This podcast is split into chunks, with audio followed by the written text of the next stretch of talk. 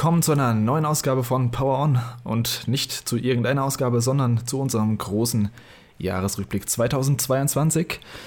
Inzwischen ist es ja schon so eine kleine Tradition bei uns geworden, jetzt zum vierten Mal in Folge.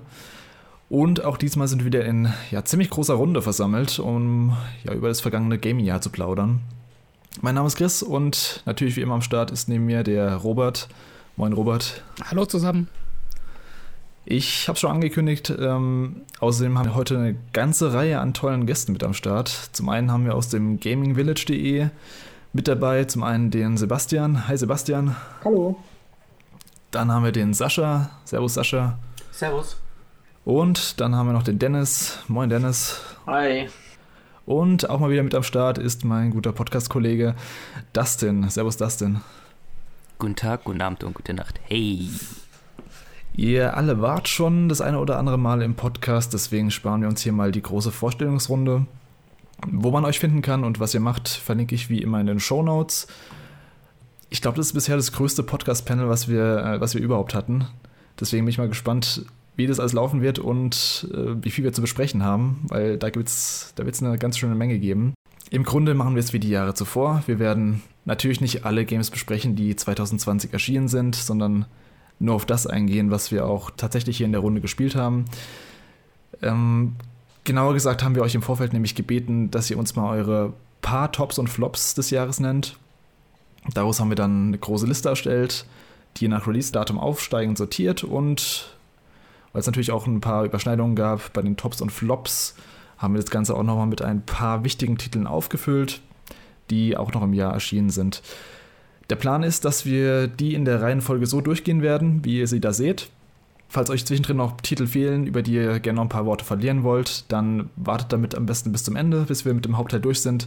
Dann können wir ähm, die im besten Fall am Ende nochmal kurz in die Runde werfen, wenn noch Zeit und Kraft da ist. Ja, soweit der Ablauf.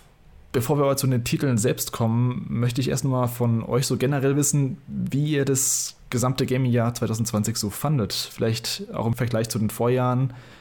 Wie war denn da so euer Eindruck? Robert, fang du mal an. Also insgesamt bin ich eigentlich ziemlich zufrieden, muss ich sagen. Mir fällt der Vergleich zum Vorjahr irgendwie immer schwer, weil sich die Jahre irgendwie immer so vermischen ineinander in meinen Erinnerungen. Dementsprechend bin ich mir da gar nicht so sicher, wie ich das letzte Jahr fand. Ich glaube, ich fand das ein bisschen stärker, weil da so ein paar mehr, ja, groß budgetierte AAA-Titel für mich dabei waren, mit Forza und Halo zum Beispiel. Und dieses Jahr war da eher weniger. Also ich habe an so großen Titeln eigentlich nur am Anfang des Jahres Elden Ring gespielt und jetzt zum Ende hin God of War. Und dazwischen war eher so eine ja, AAA-Flaute, würde ich mal sagen, für meine, für meine Geschmäcker. Und da musste ich mich dann so ein bisschen mit älteren Titeln und ja, Indie-Games über Wasser halten. Ähm, aber das klingt jetzt eigentlich negativer, als es gemeint ist. Also ich hatte schon einige Titel dieses Jahr, die mir viel Spaß gemacht haben. Ich hätte mir halt gewünscht, dass da ein paar mehr größere Titel auch in den Sommermonaten dabei gewesen wären. Ähm, wobei ich das auch ein bisschen einschränken muss, weil ich meine PS5 jetzt auch erst zum Ende des Jahres bekommen habe und dementsprechend noch nicht alles nachholen konnte, was da so für PlayStation 5 rausgekommen ist. Ich glaube, da wäre dann schon der eine oder andere Titel noch dabei gewesen, der für mich Potenzial gehabt hätte.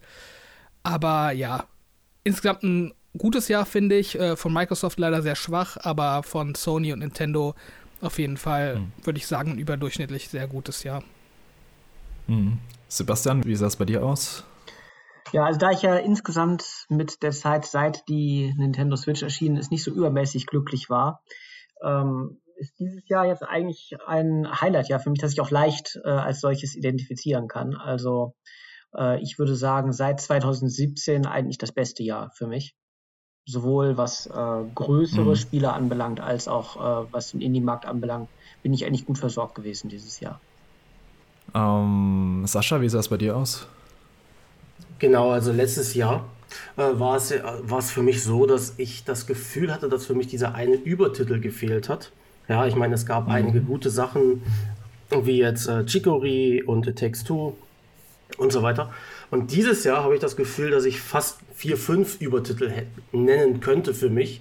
Ja, mit Elden Ring, mit God of War, mit Bayonetta und sowas die im letzten Jahr klar dominiert hätten.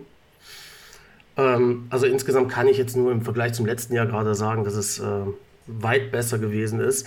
Und gleichzeitig sind diese ganzen Runner-Ups aus dem Indie-Bereich, aber aus der Blockbuster-Szene oder aus diesen Double-A-Titeln, sind halt nochmal auch näher, nah rangerückt. Also ich habe da einige Indie-Titel dieses Jahr gespielt, die mit ein paar Tweaks eventuell auch da rein hätten kommen können. Also in diesen ganz hohen Bereich. Dennis, wie sah es bei dir aus? Ja, ich muss sagen, also die erste Hälfte des Jahres fand ich richtig stark. So ist ja auch Elden Ring dabei gewesen, Gran Turismo, For, äh, Horizon Forbidden West, Sifu, auch Kirby fand ich ganz gut. Und dann in den Sommermonaten habe ich quasi nur noch äh, alte Spiele erneut durchgespielt und äh, ja, da was, das hat dann ziemlich stark nachgelassen für meinen Geschmack. War trotzdem noch natürlich ein super starkes Jahr mit God of War am Ende noch. Aber so, ähm, eigentlich war das Jahr für mich schon nach, nach März war das schon für mich äh, gezählt. Ich wusste schon mein Lieblingsspiel des Jahres und das war dann äh, ja nicht mehr hat, hat dann stark nachgelassen für den Rest des Jahres, aber sehr stark angefangen dafür. Hm. Das denn, wie war das Jahr 2022 für dich? Äh, für mich persönlich schwächer von den großen AAA-Titeln her. Da gab es mhm. jetzt nicht so viel, was mich jetzt angesprochen hat. Ähm, ich fand das Jahr 2022 in dem Sinne sehr spannend, weil es so ein gefühltes Comeback der AA-Spiele gab. Also kleinere Titel von einem großen Publisher. Was man dann auch an meiner Top-Liste sehen wird, dass mir dann deswegen leider auch ein bisschen die Varianz der einzelnen Hersteller fehlen wird, weil unser Job es ja auch quasi so halbwegs möglichst viele Square Enix-Titel abzudecken und die haben ja gefühlt dieses Jahr alle zwei Wochen ein Spiel rausgehauen. Mm. Aber da viele, dafür viele spannende, vielleicht auch einige Titel, die nicht jedermanns oder jeder Frau Sache sind. Ähm, und das fand ich dann in dem Sinne 2022 ziemlich spannend. Jetzt nicht so im Gesamten, ist es jetzt nicht das stärkste Jahr für mich gewesen, aber von den kleineren Titeln her auf jeden Fall. Hm. Für mich war es deutlich stärker als 2021. Das lag daran, dass Sascha hat es eben auch schon gesagt, dass es letztes Jahr nicht so den Übertitel gab. Den gab es für mich dieses Jahr schon an ein paar Stellen, sogar mehrfach. So insgesamt fiel es mir relativ leicht, die Top 5 für mich äh, zu bestimmen. Darüber hinaus wurde es aber schon relativ ähm, schwierig, so auszuloten, was da jetzt genau super gut war und was nicht so gut war. Da, also da gab es auch viel mittelmäßigen Kram für mich. Insgesamt war es aber dann noch, wie gesagt, ein ziemlich gutes Jahr. Es kommt jetzt nicht an sowas wie 2020 für mich heran ähm, oder 2017, aber insgesamt doch ein gutes Jahr mit sehr vielen guten Titeln. Auch zum Ende raus nochmal schön, schön weggeballert mit Bayonetta und äh, God of War und ein paar anderen Titeln. Ich bin auf jeden Fall auf meine Kosten gekommen dieses Jahr und um nicht zu viel vorwegzunehmen, glaube ich, dass es nächstes Jahr aber noch ein bisschen besser gehen kann. Ja, dann äh, so viel vorweg, unser Kurzfazit zum 2022er Spielejahr. Jetzt wollen wir mal die Spiele durchgehen, die im Jahr erschienen sind, beziehungsweise die besprechen, die wir gespielt haben.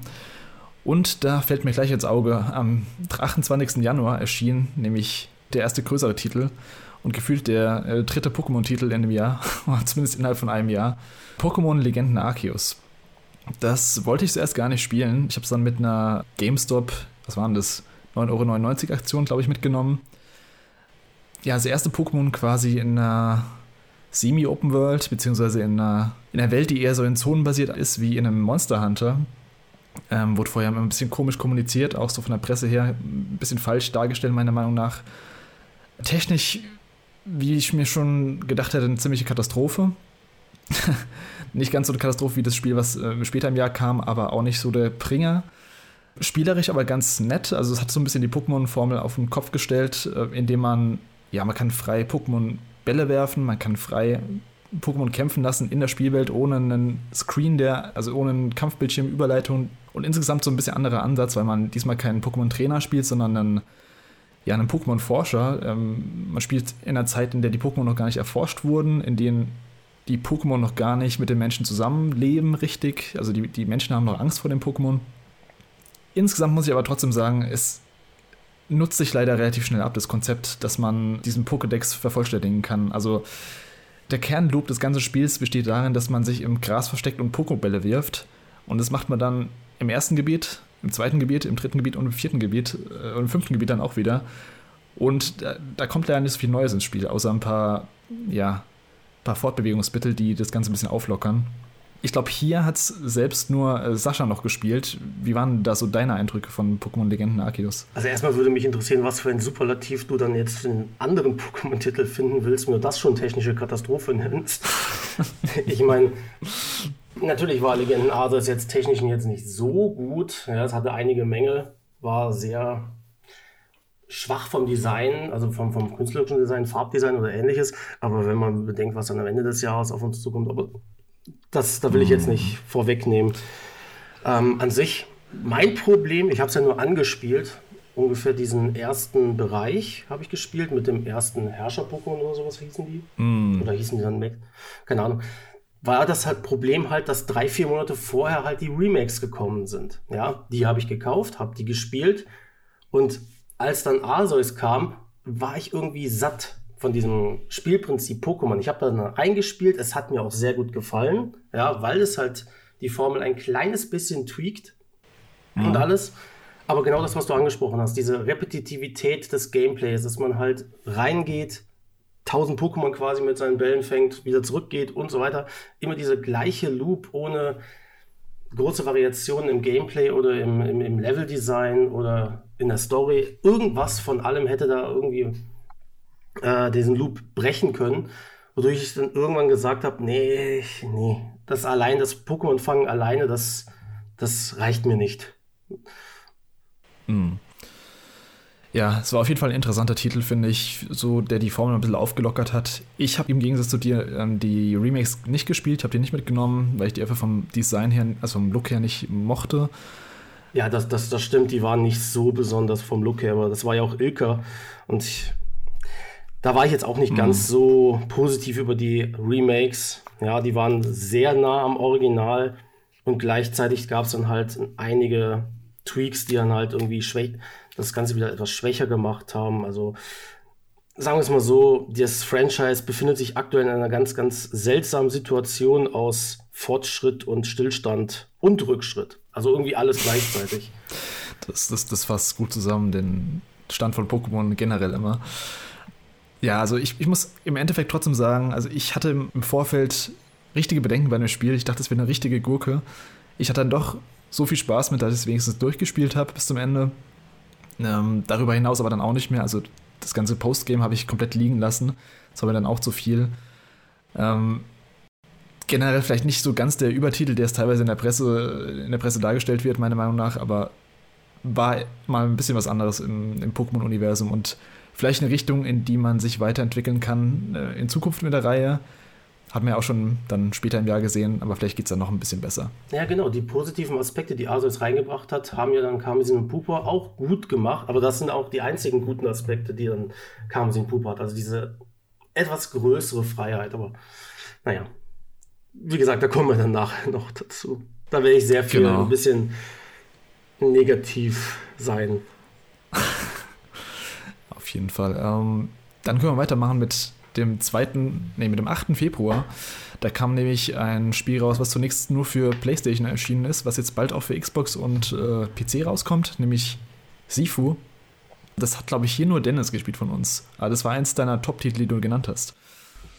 Ja, das auch zu Recht, meiner Meinung nach. Ähm, es ist, ähm, der, der Release wurde ja äh, kurz und knapp nochmal zwei Wochen nach vorne geschoben, wahrscheinlich aus Angst vor Konkurrenz. Das kam dann ja am 8. Februar heraus und ähm, ich habe die zwei Wochen, bis dann äh, Horizon kam, habe ich ausschließlich ähm, Sifo gespielt und ich glaube über, über 40 Stunden oder 30 Stunden da äh, rein investiert und auch die Platin-Trophäe geholt. Ähm, es hat mir Krass, einfach so okay. großen es hat mir einfach so großen Spaß gemacht, das immer und immer wieder zu spielen. Äh, Im Grunde ist es äh, nicht, nicht viel anders als so ein, diese typischen Arcade-Prügler, die man so kennt, wo man äh, durch eine Anzahl von Level läuft und sich einfach nur durchprügelt, ne? Und äh, mhm. dann äh, die Umgebung ausnutzt, um seinen Vorteil zu erzielen, ein paar Kombos reinhaut. Und ähm, der Clou daran ist halt, dass du ähm, anders wie bei einem Arcade-Spiel nicht halt immer direkt von vorne anfangen musst, sondern du hast so eine gewisse Anzahl an, an Lebensjahren, die du verwerten darfst. Das jüngste Alter, mit dem du ein Level schaffst, nimmst du ins nächste Level mit. Das heißt, wenn du Level 1 mit, äh, sagen wir mal, beim ersten Mal mit Level äh, mit 67 Jahren schaffst, darfst du immer wieder von Level 2 mit äh, dem Alter 67 anfangen. Wenn du dann aber dich dafür entscheidest, dass du zurückgehst in Level 1 und sagst, das schaffe ich auch jünger, mit weniger Toten, dann kannst du Level 1 nochmal versuchen und schaffst es dann zum Beispiel mit 35 Jahren. Mhm. Dann darfst du Level 2 mit äh, 35 immer und immer wieder anfangen. Und äh, das, diese Mechanik ist, die ist am Anfang so ein bisschen verwirrend, aber wenn du das weißt, dass du dann nicht gezwungen bist, das Spiel von vorne anzufangen, sondern so subtil dahin äh, motiviert wirst, äh, das erneut zu spielen und dich zu verbessern, dann, dann wird es irgendwann früher oder später so richtig klicken und äh, man hat einfach nur Bock dran, die Level immer und immer wieder zu spielen. Das, sind, äh, das ist ein richtig cooles äh, Flow-Game, würde ich sagen. Das kann man wirklich einfach mal so eine Stunde einlegen und ich glaube, nach zwei Wochen habe ich das dann auch einfach mal so just for fun eine Stunde gespielt und dann auch direkt alle fünf Level am Stück durchgemacht, wo du dann am Anfang so richtig äh, Probleme hattest mit manchen Gegnern oder äh, Moves oder Levels an sich. Da, äh, das ist auch so ein Spiel, wo du so merkst, dass du deutlich besser wirst mit der Zeit. Und ähm, ich kann es einfach nur jedem empfehlen. Also das ist ein wirklich tolles Spiel. Ja, ich will es auf jeden Fall auch noch nachholen. Ähm, hat es sonst jemand hier auf dem Schirm gehabt oder hat es noch vor zu spielen? Ja, so Bock drauf. Also das werde ich zu einigen Titeln dieses Jahr noch sagen, zu denen ich einfach, zu, ich habe theoretisch Lust drauf, aber ich bin dazu einfach leider noch nicht gekommen. Und äh, mm. Sifu, oder sagt man Shifu? Ich weiß es nicht. Ähm, ist leider so ein Titel. Gute Frage. Der gehört dazu. Viele Leute haben, haben sich ja von diesen Sachen wie dem, wie dem Schwierigkeitsgrad abschrecken lassen oder dem äh, sogenannten Roguelite-Elementen äh, oder so, aber das sind wirklich jetzt ähm, schon eher Schlagwörter, würde ich sagen. Also wie gesagt, diese, diese Roguelite-Elemente. Ja gut, es ist ja so gesehen, du kannst immer wieder Moves ähm, erlernen und die zum Start zurücknehmen, aber es ist meiner Meinung nach näher an so einem klassischen Arcade-Prügler dran, mhm. wo man einfach so, ja, ohne groß nachzudenken Spaß haben kann. Wie ist das denn? Ähm, der Clou an der ganzen Sache ist ja, dass mit jedem Tod der Charakter älter wird.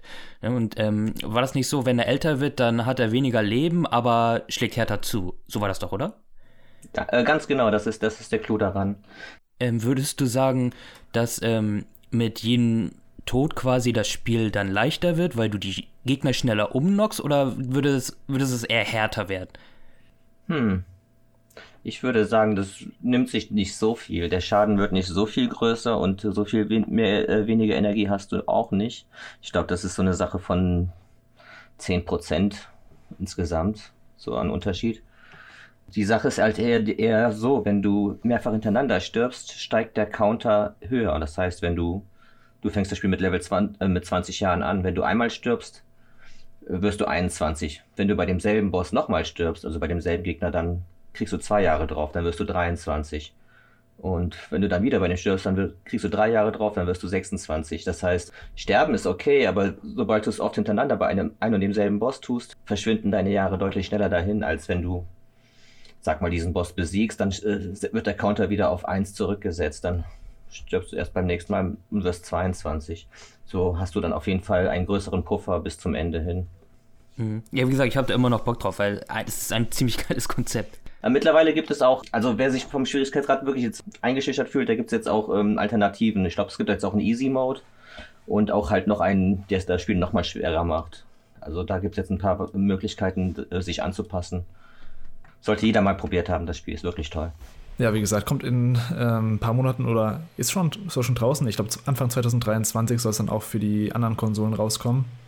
Dann können wir weitergehen. Am 10. Februar, das hat äh, Sascha auf seine Topliste geschrieben, Grapple Dog. Und das sagt mir gar nichts. Da musst du mir jetzt äh, mal erklären, was Grapple Dog ist. Ja, gut, sagen wir es mal so, es ist jetzt kein Top-Titel, sondern eher so ein Geheimtipp. Das ist ein kleiner 2D-Plattformer, hm. wo man einen Hund spielt, der, also der der Assistent von einer Wissenschaftlerin ist und bei einer Ex äh, Exkursion in eine Ruine erwecken sie halt eine alte Maschine zum Leben. Und diese Maschine will halt die Welt vernichten. Also relativ classic Story. Äh, der Clou des Ganzen ist halt, dass dieser Grapple Dog einen Greifhaken findet, womit er dann die Level versucht zu bewältigen. Also das Main Feature diese, das, des Plattformings sind vor, ist vor allem der Greifhaken, dass man versucht dann halt herumzuschwingen, aber noch viele andere Möglichkeiten. Das Spiel hat mich einfach unglaublich begeistert. Äh, von, von der ersten bis zur letzten Sekunde richtig gefesselt vom Spielerischen her.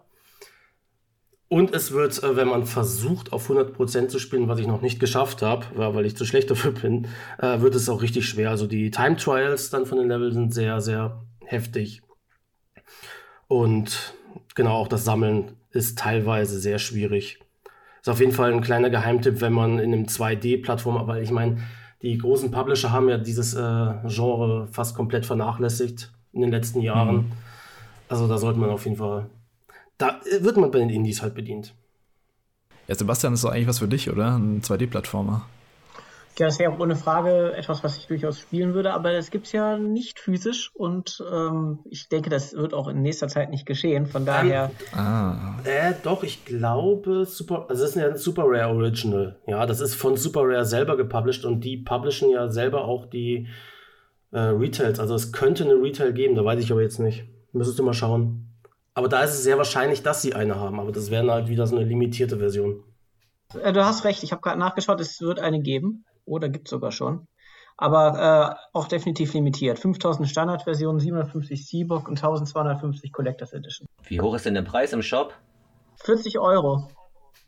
Also der, die Retail-Version äh, ist 40 Euro. Ich meinte den digital, den digitalen Kauf dafür. Oh, das waren, glaube ich, knapp 20 oder vielleicht 15, ich weiß es jetzt gerade nicht. Ist auf Steam und Switch auf jeden Fall. Ich weiß nicht, ob die anderen Plattformen es auch noch haben. Gut, ja, Crapple Dog. Ähm, cool. Ein kleiner Geheimtipp auf jeden Fall. Hier mal schon ganz am Anfang reingestreut. Ähm, was kein Geheimtipp ist, ist der nächste Titel. Das ist nämlich Horizon Forbidden West. Und das hat lustigerweise keiner in unserer Topliste. Liegt bei mir dran, dass ich noch nicht ganz durchgespielt habe. Beziehungsweise habe es erst angespielt ein paar Stunden, habe bisher noch keine Zeit gefunden dafür wirklich. Ist ja auch so ein Riesending. Aber Dennis, du hast es auf deine Flopliste gepackt. Ähm, wieso denn ja. das? Ja, ich habe das ja gerade noch eben hier bei der Vorstellung des Jahres noch so unter die Tops mit eingezählt. Aber insgesamt ist es einfach unter meinen Erwartungen geblieben. Ich, mhm. ich habe irgendwie mehr erhofft davon.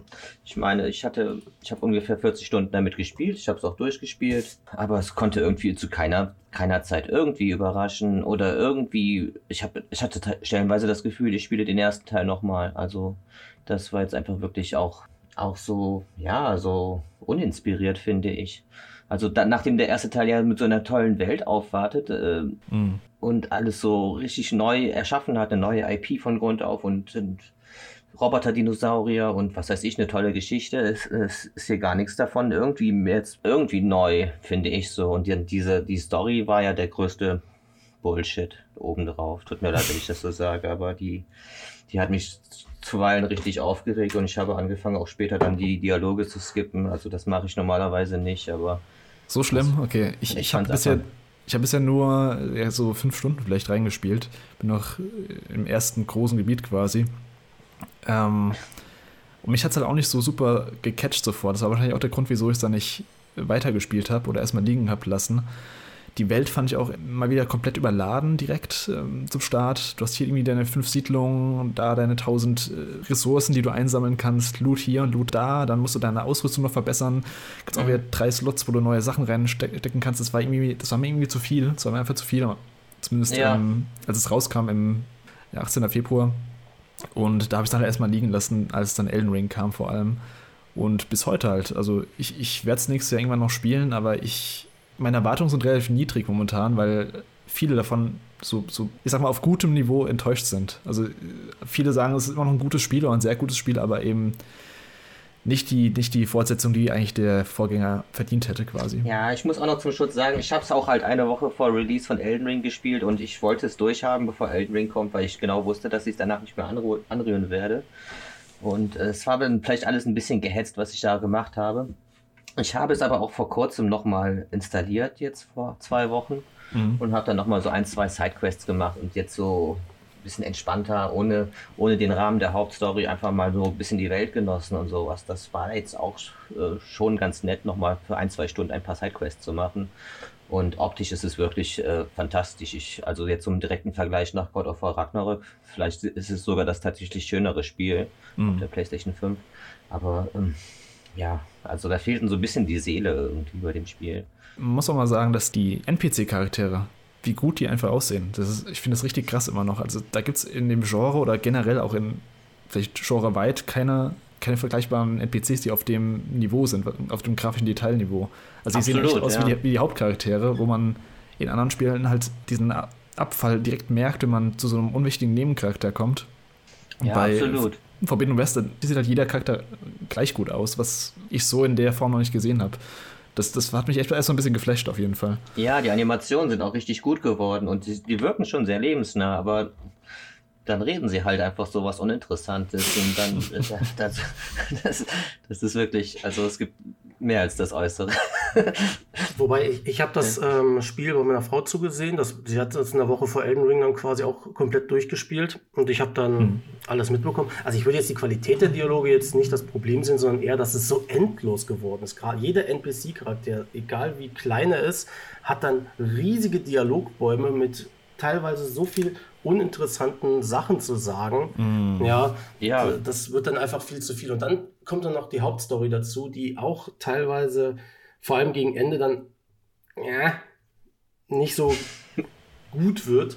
Sagen wir es mal so. Also ich will jetzt nicht sagen, dass sie schlecht ist, aber sie ist halt auch nicht gut. Ja, also ich weiß nicht, ob, da würdest du mir ja zustimmen, Dennis, wahrscheinlich. Äh, ja, nee, ich fand, die, ich fand die ganze Ausrichtung einfach nicht. Ich war einfach sehr enttäuscht von der gesamten Ausrichtung. An, an sich ist das ja nett erzählt. Ich würde das so, äh, so, so ein typischer, so eine typische Marvel-Story, ohne jetzt Marvel schlecht zu reden, aber das ist einfach so eine Story, die hat man schon irgendwie schon hundertmal gesehen irgendwie, finde ich. Wobei, wobei, wobei das Interessante ist, die Story ist ja relativ ähnlich von der Struktur her zu God of War Ragnarok, aber God of War und Horizon folgen eigentlich beide demselben Schema, sowohl von der Story her, aber auch von dem ganzen, sie bleiben sehr nah bei ihrem Vorgänger. Also das heißt, spielerisch tut sich da jetzt nicht ganz so viel, aber trotzdem schafft God of War das, was Horizon nicht geschafft hat, nämlich diesen trotzdem irgendwie neu und frisch zu wirken, obwohl es eigentlich dasselbe ist wie vorher oder auch untereinander. Also ich, ich, kann das schwer erklären, aber es wirkt auf mich so, dass die dass Sony hier bei beiden großen Blockbustern dieses Jahres auf Nummer sicher gehen wollte. Mhm. Und ein Entwickler hat es geschafft, aber der andere nur bedingt. Ja. Ja, ich würde das so unterschreiben. Also bei God of War hatte ich ja auch so ein bisschen meine Probleme mit der Ausrichtung der Story, aber das ist ja, da kommen wir bestimmt später nochmal zu. Aber äh, ja, also ich weiß nicht, also an sich ist eigentlich so nach Checkbuchliste ist alles toll an Horizon Forbidden West, aber irgendwie, man hätte auch genauso gut den ersten Teil spielen können. Gerade wenn man es wahrscheinlich auf der Base PS4 spielt, wird man nicht viel merken. Also hm. man braucht nicht beide zu spielen, das meine ich damit im Grunde. Also man könnte eins von beiden spielen und dann. Also ich hoffe einfach nur, das dass sie sich ein bisschen diese. Es gab ja nicht viel Kritik an dem Spiel, zumindest nicht nur von der Presse her, aber ich hoffe, dass Burning Shores dann noch ein, vielleicht dieses kleine bisschen extra dazu bringt, aber es ist ja noch nicht viel zu wissen von dem DLC nächstes Jahr. Ja. Ich weiß nicht, wie das hier mit dem Spoilern aussieht. Kann ich was zu, kurz zum Endgame sagen vom Spiel oder ist das jetzt eher schlecht hier? Endgame oder Endstory? Also. Ja, schon, äh, äh, ja, beides so ein bisschen. Nee, lieber nicht. Ich will es auch noch spielen. Okay, na gut, dann lassen wir das. Das wäre wär ein Gameplay-Feature. Also. Okay, ich glaube, ich weiß, was du meinst, aber ähm, na egal, lassen wir, lassen Na, wir egal, so okay, stehen. Ich umschreibe es mal. Wenn, wenn, wenn die das bei Burning Shores direkt von Anfang an integrieren, dann hat das Potenzial wirklich was besser hm. zu werden. Also. Ja, okay. Ich, ja, gut. Ich weiß, was du meinst. Ja, okay. Ja, ich bin gespannt. Wann kommt der raus? Weiß es jemand nochmal, der DLC? Ich glaube März oder April, aber nagel mich okay. nicht drauf fest. So ein bisschen über ein Jahr später. Vielleicht schaue ich dann nochmal ins Hauptgame rein und spiele dann das in einem Stück weg. Das klingt nach einem Plan. Ja. Ähm, dann können wir weitergehen zu wahrscheinlich ähm, mit dem größten Release des Jahres, nämlich Elden Ring. Dazu hatten wir, Robert und Dennis, auch schon einen ziemlich langen Podcast gemacht. Ich glaube, über zweieinhalb Stunden ging der. Deswegen will ich mal von Sascha hören. Wie, wie waren so deine Elden Ring-Erfahrungen, als du das Spiel bekommen hast? Sagen wir es mal so, ich war erst sehr skeptisch, ja, weil ich meine Erfahrung mit den Souls-Titeln oder mit den Soulsborns war jetzt nicht. Einerseits war Demon's Souls hat mich gar nicht so richtig gecatcht. Ich fand es insgesamt ziemlich langweilig und habe ich dann mittendrin abgebrochen, ja, weil ich mir gedacht, okay, dann ich habe keine Motivation dafür oder so. Bloodborne hingeben hat mir sehr, sehr gut gefallen. Also das war dann halt dieses, äh, hier ist es richtig toll, auf der anderen Seite ist es eine eher schlechte Erfahrung. Und deswegen war ich skeptisch, ob mir Elden Ring gefallen wird. Dann kamen diese Wertungen mit 96, 97 im Schnitt und äh, ah, da, da, bin ich dann noch zu interessiert in unser Business, ja, dass ich wissen will, was ist dieses Spiel. Habe es gekauft und ich, ich bin sofort gefesselt. Ich meine, ich habe anderthalb Monate habe ich nur das Spiel gespielt oder Slay the Spire, weil meine Frau halt gerade in Elden Ring drin war. Das heißt, wir hatten ja nur eine Retail. Das heißt, ich konnte dann nicht Elden Ring spielen, deswegen und das war dann halt irgendwie ich weiß nicht, wie lange habe ich gebraucht? 130 Stunden ungefähr, um hm, das durchzuspielen. Hin, ja. Also ich fand Elden Ring ziemlich gut, ziemlich gut, ja. Ich würde es nicht als diesen 97er-Titel, den es kurzzeitig gewesen ist, sehen, weil gerade in dieser letzten, ähm, im letzten Bereich, auch wenn da die besten Bosskämpfe meiner Meinung nach sind, zieht sich das Spiel ein bisschen. Ich glaube, es ist vielleicht ein kleines bisschen zu groß. Ja, aber insgesamt, es ist einfach meiner Meinung nach ein sehr fantastisches Spiel. Und an dieser Formel kann es eigentlich auch nicht liegen, weil ich habe ein paar Monate später Dark Souls angefangen und da ist dasselbe passiert wie bei Demon's Souls. Irgendwann war es langweilig. Also ich weiß nicht, irgendwie From Software Spiele sind irgendwie Hit oder Miss bei mir. Ja, also bei mir war es so, ich habe es ja im Cast schon erwähnt, im Podcast ist auch mein, ich kann es vorwegnehmen schon mal, dass Elden Ring mein Game of the Year ist mit, mit Abstand. Also was krasses wie Elden Ring hatte ich, glaube ich, lange nicht mehr. Also ich glaube, hat es noch gar nicht, dass ich irgendwas so intensiv gespielt habe und so lang vor allem, auf so einen langen Zeitraum. Ich habe auch vier Wochen, glaube ich, gebraucht, also ein bisschen über einen Monat und hatte im Endeffekt dann auch über, ja, ich glaube auch über 100, 110 Stunden, 120 Stunden drin. Ich finde bis heute, es ist die beste Open World, die ich bisher in einem Game gesehen habe. Also designtechnisch, nicht von der Immersion her, aber so wie sie gestaltet ist, was man entdecken kann, was zu finden gibt auch. Ähm, Gameplay ist typisch From Software einfach ähm, super gut. Das ist eine Kombination aus allem, was sie gelernt haben über die Jahre. Ja, also ich, ich kann mich da eigentlich nur wiederholen. Vielleicht, Dennis, hast du noch irgendwelche Worte jetzt irgendwie ein paar Monate später zu Elden Ring? Hat sich irgendwas geändert oder bist du immer noch so begeistert? Ja, ich, ich, mir, ich fange nur an zu schwärmen, wenn ich darüber rede, deswegen will ich eigentlich nicht so viel zu sagen. Also für mich ist es auch ganz klar das Spiel des Jahres und ich sehe das auch, wenn man jetzt hier 20, 2030 eine Game of the Decade Liste macht, ist das einer der Nominierten, das schon dabei sein wird. Und mhm. ähm, also ich sehe da einfach nur, ich hatte das auch jeden Tag gespielt und nicht wenig. Ich glaube, ich habe nach der, also ich habe die ganzen Monate ja auch gearbeitet, natürlich noch Vollzeit und dann ein Kind und eine schwangere Frau zu dem Zeitpunkt gehabt. Und ich habe trotzdem Zeit gefunden, da 101 Stunden in einem Monat wegzuspielen, was so durchschnittlich vier Stunden pro Tag sind. also mit dem Schlaf habe ich äh, ein bisschen zurückgesteckt, nur damit ich dieses Spiel spielen konnte. So sehr hat es mich gefesselt. Und ja, am Ende ist man so ein bisschen ausgeburnt, aber ich glaube nicht, dass das am, am Spiel oder an den späteren Welten lag, sondern einfach, dass man wirklich einfach so viele Stunden da reinbuttert, bis man überläuft ich muss auch echt sagen, jetzt, so ein paar Monate später, habe ich schon wieder, es juckt schon wieder so ein bisschen Finger, einen neuen Spielstand anzufangen. Ja, ja, mir geht es ganz genauso. Aber ich, äh, ich möchte erstmal neue Spiele spielen. Also ich halte mich jetzt ja. extra noch zurück, damit diese erste Erfahrung noch so ein bisschen verwahrt bleibt. Und ich denke, im nächsten Jahr werde ich auf jeden Fall nochmal einen neuen Durchgang starten. Und, ja, ich will auch erstmal andere Spiele spielen, die weniger Zeit ja. in Anspruch nehmen. Und vielleicht kommt ja doch noch ein DLC, wer weiß. Also, ja, genau. Da habe ich auch noch Hoffnung drauf. weiß man nicht, aber ja, also. Ja, war auf jeden Fall klasse. Also für mich eins der besten Spiele überhaupt. Das sagt man normalerweise nicht häufig, aber. Ja, Sebastian, du hast auch mal kurz in Elden Ring reingespielt. Ich weiß, du bist äh, quasi das Gegenteil von einem From Software-Liebhaber.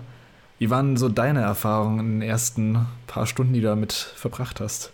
Ja, ich habe das ja eine etwas längere Sitzung, also einen Abend gespielt. Das heißt, ich kann jetzt sicherlich ja. nicht so fundiert über das Spiel sprechen wie ihr anderen, die ihr das 100 Stunden gespielt habt. Allerdings ist es auch sehr unwahrscheinlich, dass das Spiel mich äh, irgendwie über die 100 Stunden äh, halten könnte, selbst wenn ich mich sehr da reinknien würde.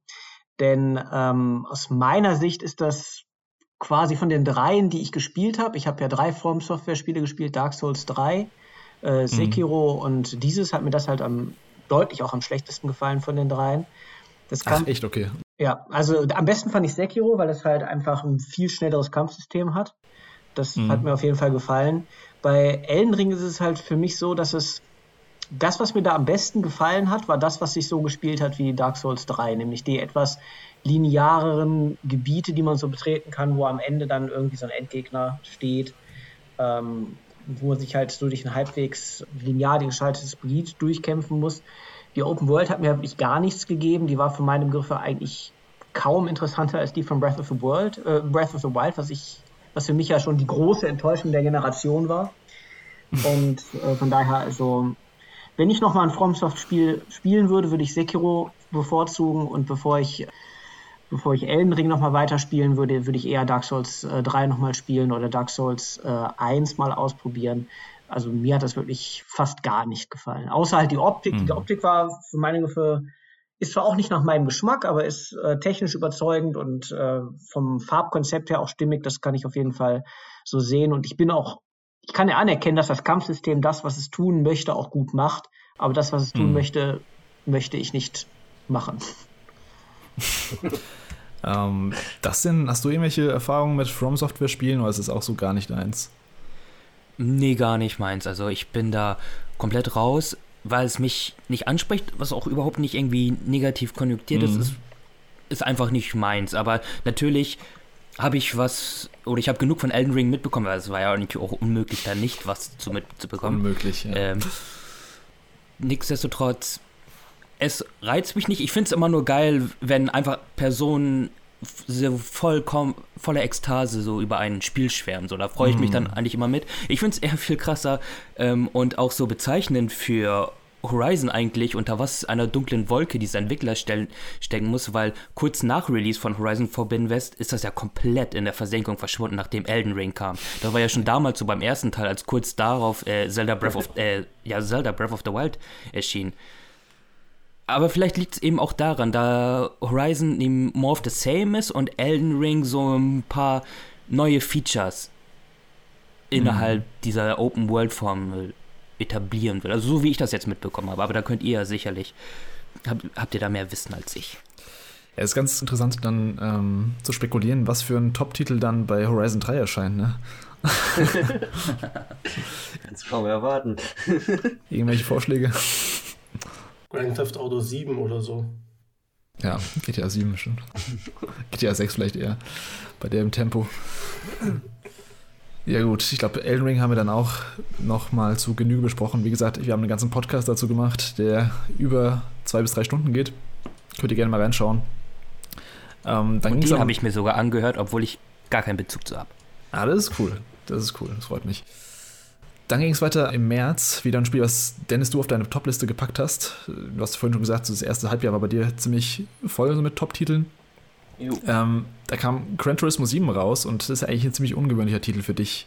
Bist du ja. nicht so der Auto-Rennspiel, vor allem Simulationsrennspiel-Fan? Ähm, wie kam es denn dazu? Ja, ähm, ich habe es mir auch nicht direkt zur Release geholt. Also ich habe es zwei oder drei Monate später zu einem 30-Euro-Preis geholt. Also mal kurz vorweg. Aber ich hatte das für den Release-Zeitraum auch schon im Auge gehabt. Also in erster Linie auch, weil mein Sohn, der jetzt drei ist, auch gerne so Autorennspiele zusieht, wie ich, wie ich die spiele und äh, auch einfach gern, also auch tatsächlich äh, darauf Wert legt, dass echte Autos, also echte Automarken drin sind.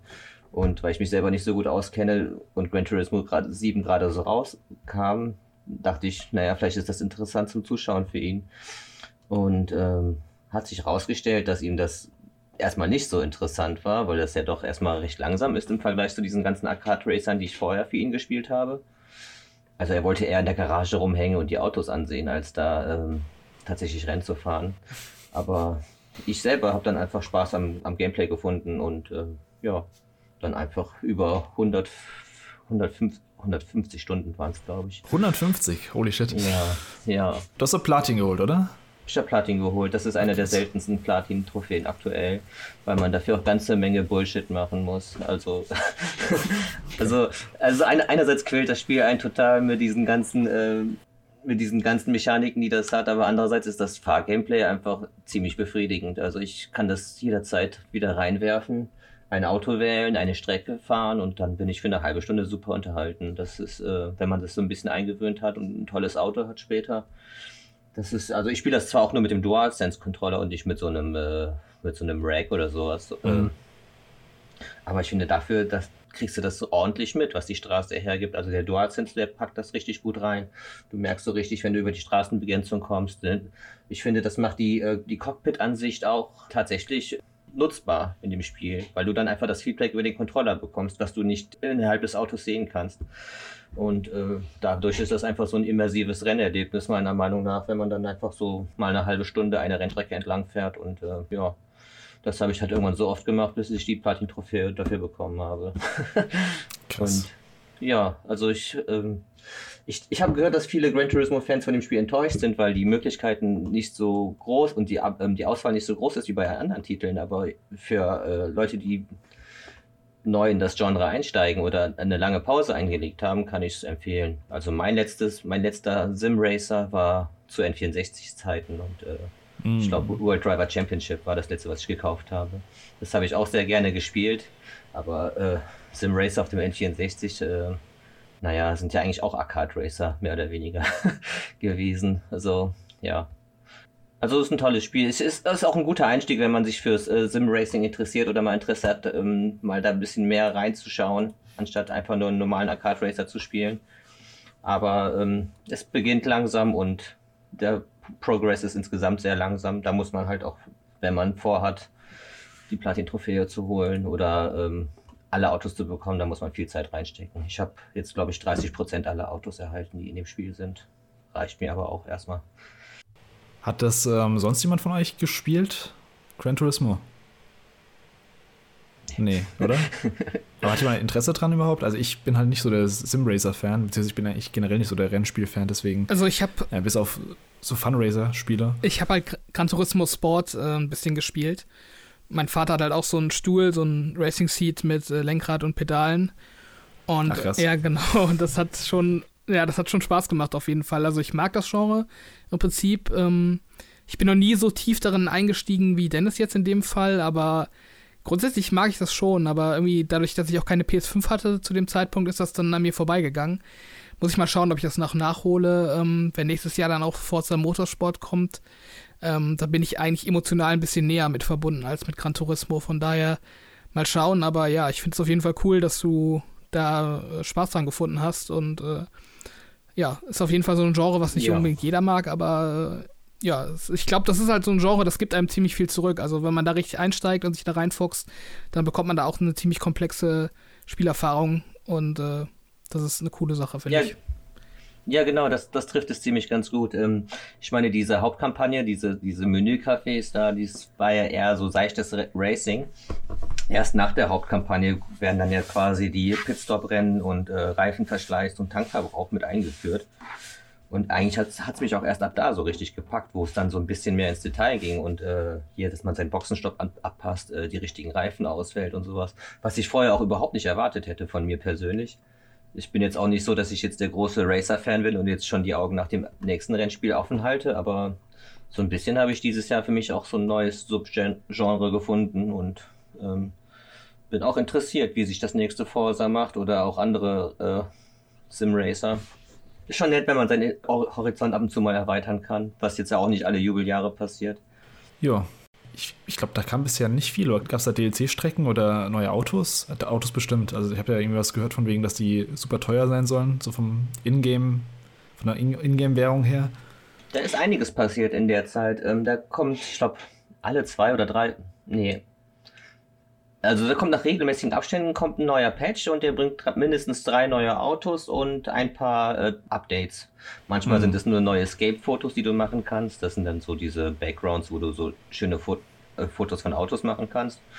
Und beim letzten Mal war auch eine Strecke dabei und auch das lang geforderte Feature, Autos verkaufen zu können, um halt äh, mehr Geld zu machen, um die richtig teuren Autos zu kaufen. Mhm. Ich habe auch äh, keinen, keinen weiteren Cent für äh, Microtransactions ausgegeben, um die Platin-Trophäe zu holen. Hat dann halt einiges an Grind gekostet. Wobei das Thema bei Mikrotransaktionen bei dem Spiel ein bisschen kritisch ist, wenn man bedenkt, äh, die sind ja erst mit dem Day One Patch reingekommen. Das heißt, die ganzen Reviewer haben ja, die guten Wertungen ohne die Mikrotransaktionen gemacht. Das, also ich hoffe, dass sich das nicht durchsetzt, dass die Entwickler dann die Mikrotransaktionen erst nach dem Embargo ähm, reinhauen in die Spiele, weil sonst werden die ganzen Wertungsskalen kannst du nicht gleich sehen. Ich meine, jetzt im gleichen Jahr ist ja Diablo Immortal erschienen das ist ja abgestraft worden, genau wegen diesen Mikrotransaktionen und den ganzen Bezahlmechaniken. Ja. Und sowas wäre wahrscheinlich auch Gran Turismo passiert, mit diesen teilweise überteuerten Autos. Ja, dann wäre es nicht dieser 88er-Titel oder sowas, den es am Anfang gewesen ist, geworden, mhm. sondern vielleicht ja. nur ein 80er oder 82er. Darf man auch nicht vergessen. Dass, ich hoffe, dass sich das nicht durchsetzt bei den großen Publishern, dass die ihre Spiele dann die Mikrotransaktionen erst später bringen, nach der Presse.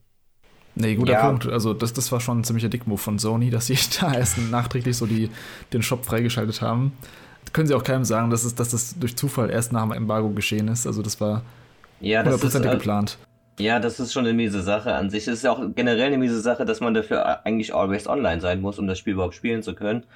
Das ist ja auch äh, so ein Kritikpunkt, den man dann ja mal schnell vergisst, wenn man einfach nur das Spiel startet. Aber wenn du mal offline bist und du mal ein Rennen fahren willst, dann kannst du es bei dem Spiel nicht. Hm. Glücklicherweise waren die Preise für Credits in dem Spiel so übertrieben teuer, dass man nicht mal ansatzweise in den ähm, Gedanken daran verschwendet hat, irgendwie Geld kaufen.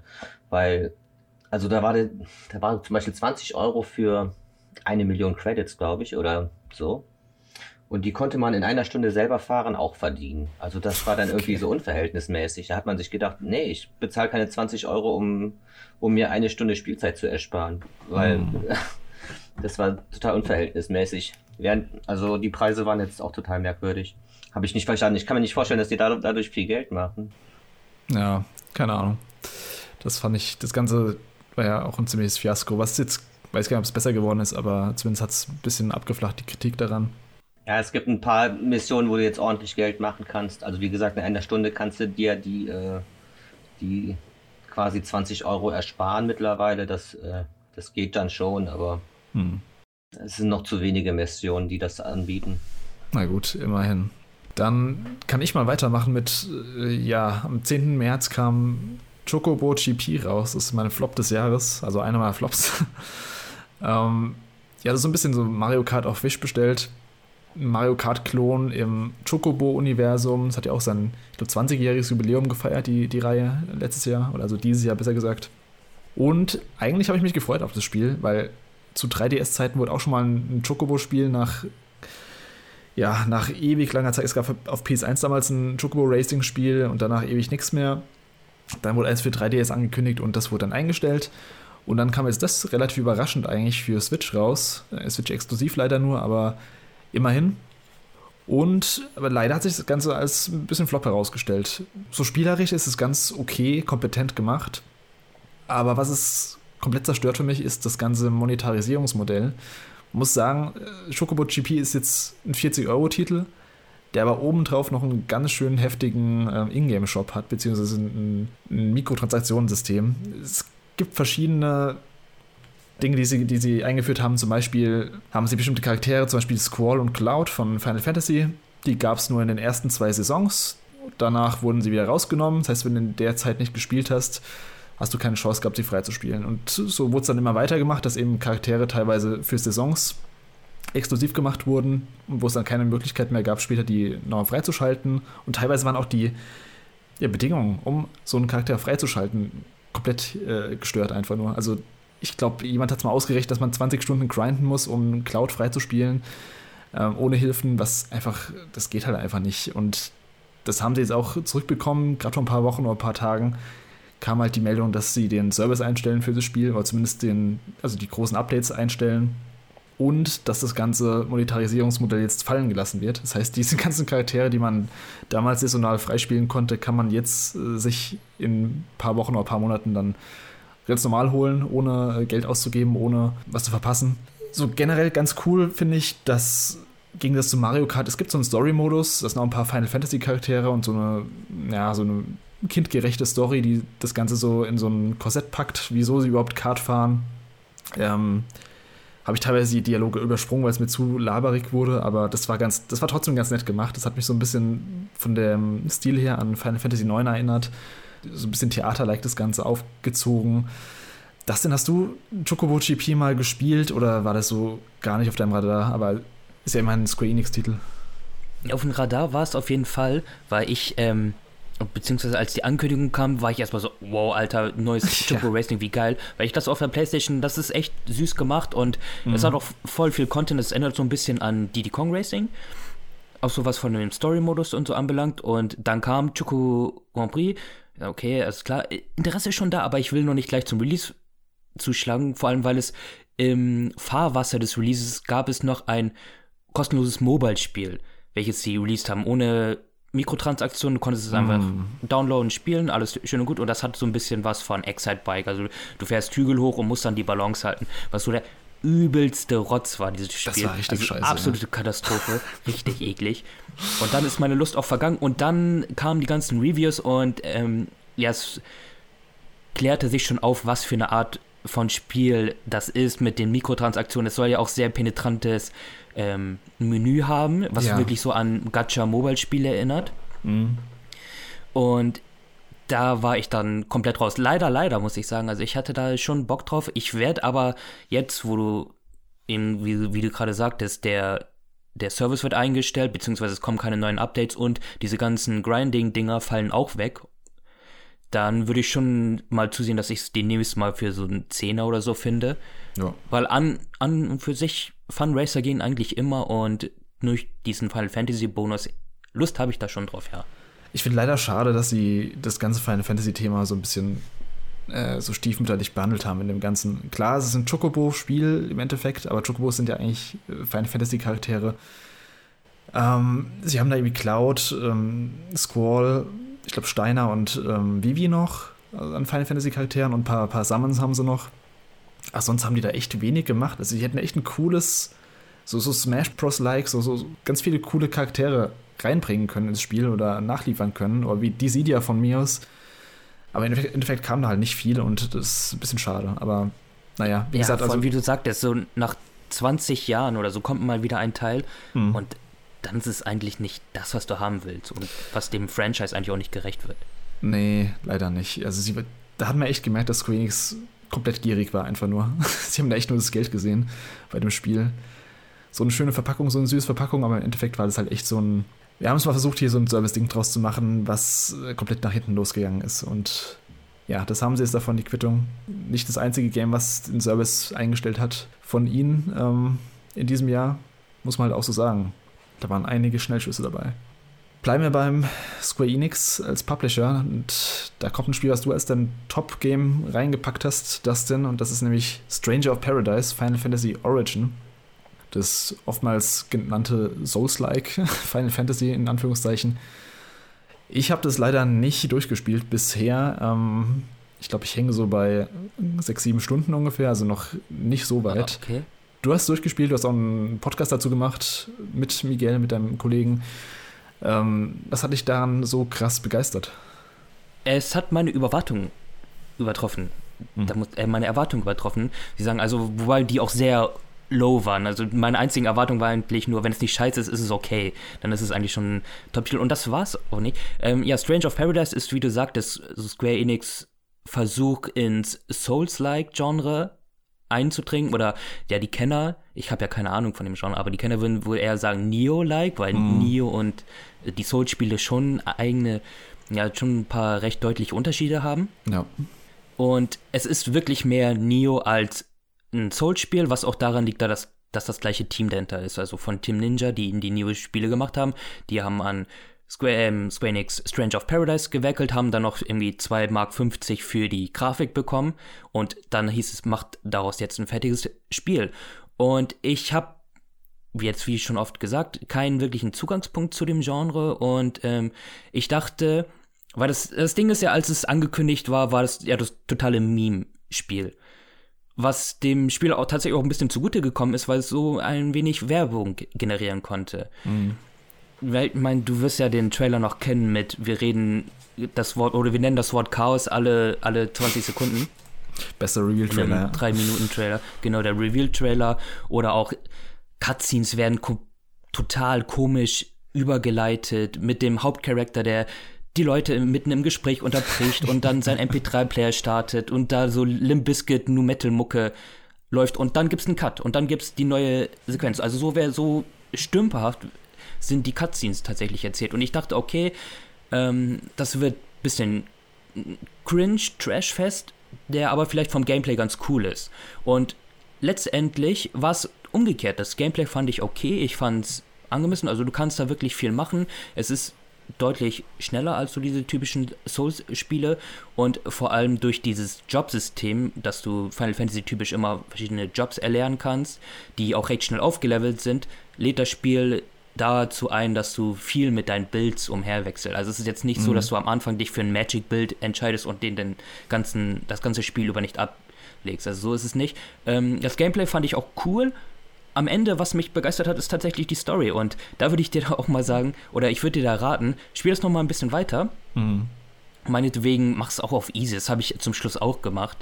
weil das Spiel hat mehrere Schwierigkeitsgrade.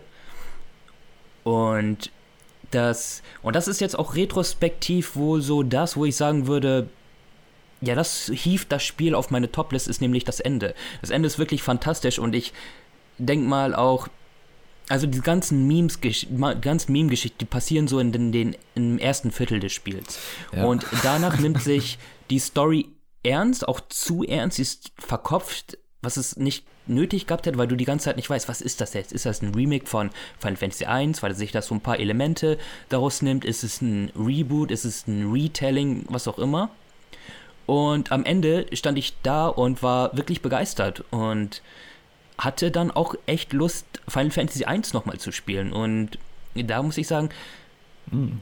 hat sich ähm, Strange of Paradise so als meinen Top-Titel gemausert.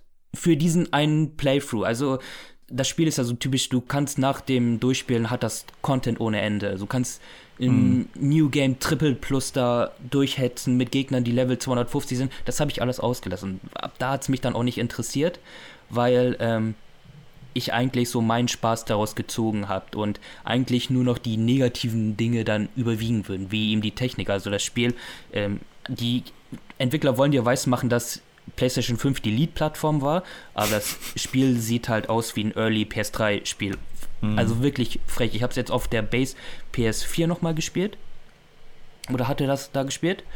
Und ah, es war also von der Auflösung auch echt frech. Und auch von dem, von dem Art-Design tatsächlich war Art Design würde ja noch so ein bisschen was retten, was ja. jetzt so die Technik anbelangt, aber man hat, man hat da einen ganzen Pool an Ortschaften aus den verschiedenen Final Fantasy Spielen und dann entscheidet man sich so mit für die langweiligsten Stellen aus der ganzen Reihe. Also ich kann mir wirklich vorstellen, wie das Briefing da bei Tim Ninja war und die Artists zu, zu ihrem Chef gegangen sind und hey, wir müssen noch ein Level machen, welches auf einem Final Fantasy Titel basiert. Welchen mhm. nehmen wir denn da? Hm, ja, da gab es doch diesen Wald aus Final Fantasy 13. Lass den mal nehmen.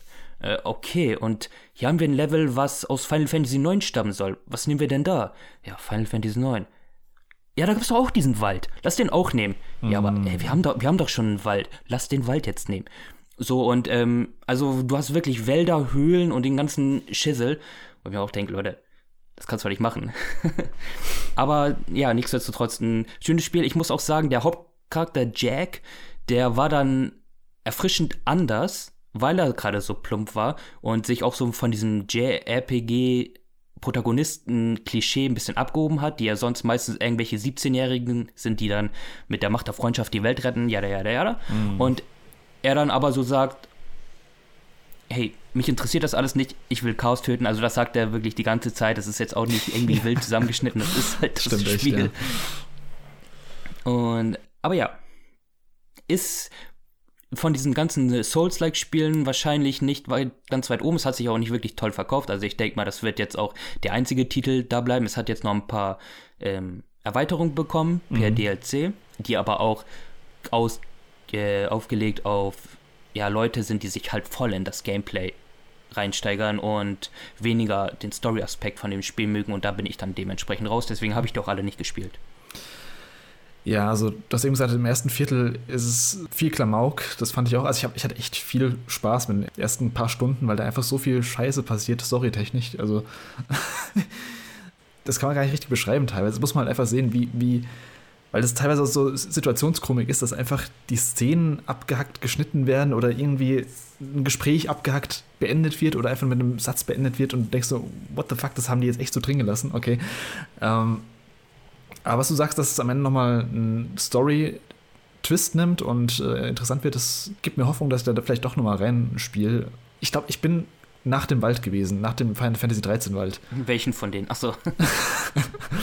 das war noch nicht so weit, oder? Also das war erstes Drittel oder so ungefähr. Bin ich ganz sicher. Nee. Nee, bist noch relativ am Anfang. Ich fand die Location halt auch nicht super geil, deswegen habe ich da ein bisschen Lust verloren gehabt und um die Zeit kam dann auch was anderes, äh, ein paar andere Games, die ich dann lieber gespielt habe und ja, so hatte ich so ein bisschen verloren. Wie auch mit Horizon da. Mm. Hast du die DLCs gespielt?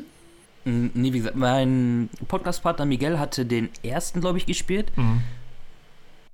Und der sagte schon, also das ist von der Schwier vom Schwierigkeitsgrad her super krass. Das ist auch so pervers, wenn du dir überlegst, ähm, du kannst, der, also der Chaos-Schwierigkeitsgrad ist so der höchste im Main-Spiel.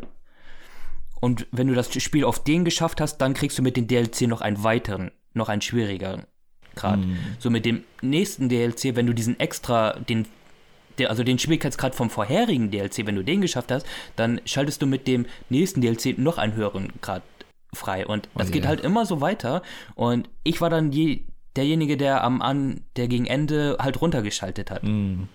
Ja, für mich wäre dann auch eher so die, ähm, der Reiz dran, dass ich nochmal die Story durchspiele oder halt die Locations vielleicht doch mal sehe. Ähm, gibt ja auch teilweise coole Remixes in den Musiken, wo man so kleinere Leitmotive aus anderen Teilen ähm, erkennt. Und super cool gemixt auch. Also du hast mhm. auch wirklich Boss-Themes, die aus Final Fantasy XIV stammen und aus Final Fantasy I und dann gemixt werden und da echt cooler Track bei rauskommt.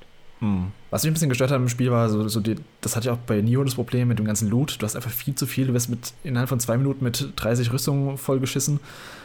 Damit kann ich nicht so viel anfangen, weil du einfach ständig nur auf Optimieren klickst im Hauptmenü. Aber ja, also spielerisch war es schon okay. Ich, ich gucke da auch, glaube ich, nochmal rein. Jetzt äh, hast du mich noch ein bisschen mal heiß gemacht auf das Spiel, auf die Story. Ansonsten, ich glaube, hier hat es keiner gespielt sonst, oder? Nee, okay.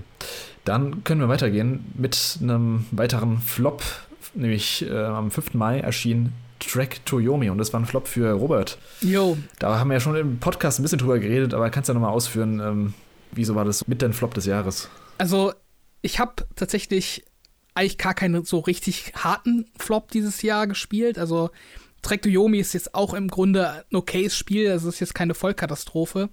Aber was es für mich so ein bisschen zum Flop gemacht hat, ist, dass der eigentliche Look deutlich besser ist als das Gameplay. Ähm, es handelt sich dabei um so ein 2,5D Side-Scrolling Action-Game, ähm, was im antiken Japan spielt und dementsprechend auch so diesen Akira äh, Kurosawa-Look hat, also diesen schwarz-weiß Samurai-Film-Look äh, mit einem entsprechenden Filter auch über dem Gameplay, dass das Ganze auch aussieht wie so eine alte Filmrolle. Und ähm, das ist, funktioniert alles richtig gut. Also das haben die Jungs und Mädels von Flying Wild Hawk aus Polen sehr gut umgesetzt, finde ich. Auch wenn ich da kein wirklich Experte für bin, aber für mich passt das schon so alles und das macht auch wirklich Spaß. Teilweise geht es ein bisschen auf Kosten der Übersicht, aber so alles in allem wirklich ein gelungener Look. Aber das eigentliche Gameplay ist halt echt nicht besonders gut. Also man läuft eigentlich nur von links nach rechts oder von rechts nach links und ähm, wartet darauf, dass Gegner von der Seite kommen, die man dann mit schwammigen Angriffsmoves versucht äh, zu erledigen. Und das Ganze wird ad absurdum geführt ab dem Zeitpunkt, wo man merkt, dass man eigentlich mit so einem bestimmten Kontermove jeden Gegner besiegen kann. Und ähm, ja, ab da ist das Spiel dann leider einfach nur ein langweiliges durch die Level laufen, ohne große spielerische Highlights. Und ähm, ja, für mich ist das dann eben ein Flop, weil ich das Gefühl habe, das Ganze ist unter seinen Möglichkeiten geblieben und ähm, Leider ist auch die Story nicht besonders gelungen, also da bleibt nichts hängen. Das ist einfach so ein Spiel, was man fünf Stunden lang spielt und sich so ein bisschen durchprügelt, wenn man nichts Besseres zu tun hat. Und ähm, ja, es ist halt so ein, so ein Spiel, was einfach schön aussieht, aber spielerisch nicht viel dahinter hat. Und deshalb ist das für mich eins meiner Flops dieses Jahr. Ansonsten hast, du, glaube ich, nur Sascha mal angespielt. Wie, wie fandest du das, also Track to Yomi? Ja, eigentlich kann ich das nur unterschreiben, was Robert gerade gesagt hat. Also ich habe ein paar wenige Stunden zusammen mit meiner Frau gespielt. Und uns beiden hat das nicht wirklich gefallen. Also es, genau wie Robert beschreibt, es fehlen die spielerischen Highlights und auch der Artstyle mit dem Kurosawa-Look, der hat sich halt auf Dauer, der war dann irgendwann auch nicht mehr der Alleinbringer. Ja, dass mhm. man sagen könnte, ja, ich spiele es jetzt für den Look. Ich meine, nehmen wir mal als Beispiel Gris, ja, das ist ein schön handgezeichnetes, hat auch spielerische Mängel, aber man spielt es dann auch ein bisschen für die Zeichnungen, auch ein bisschen für dieses Künstlerische dahinter. Und das hat Trektoyomi halt dann nicht geschafft. Und da haben wir nach ein paar Stunden gesagt, beziehungsweise eigentlich, eigentlich haben wir es nicht gesagt, es ist dann einfach nur in der Versenkung verschwunden. Wie halt so ein Spiel, was einen nicht weiter motiviert.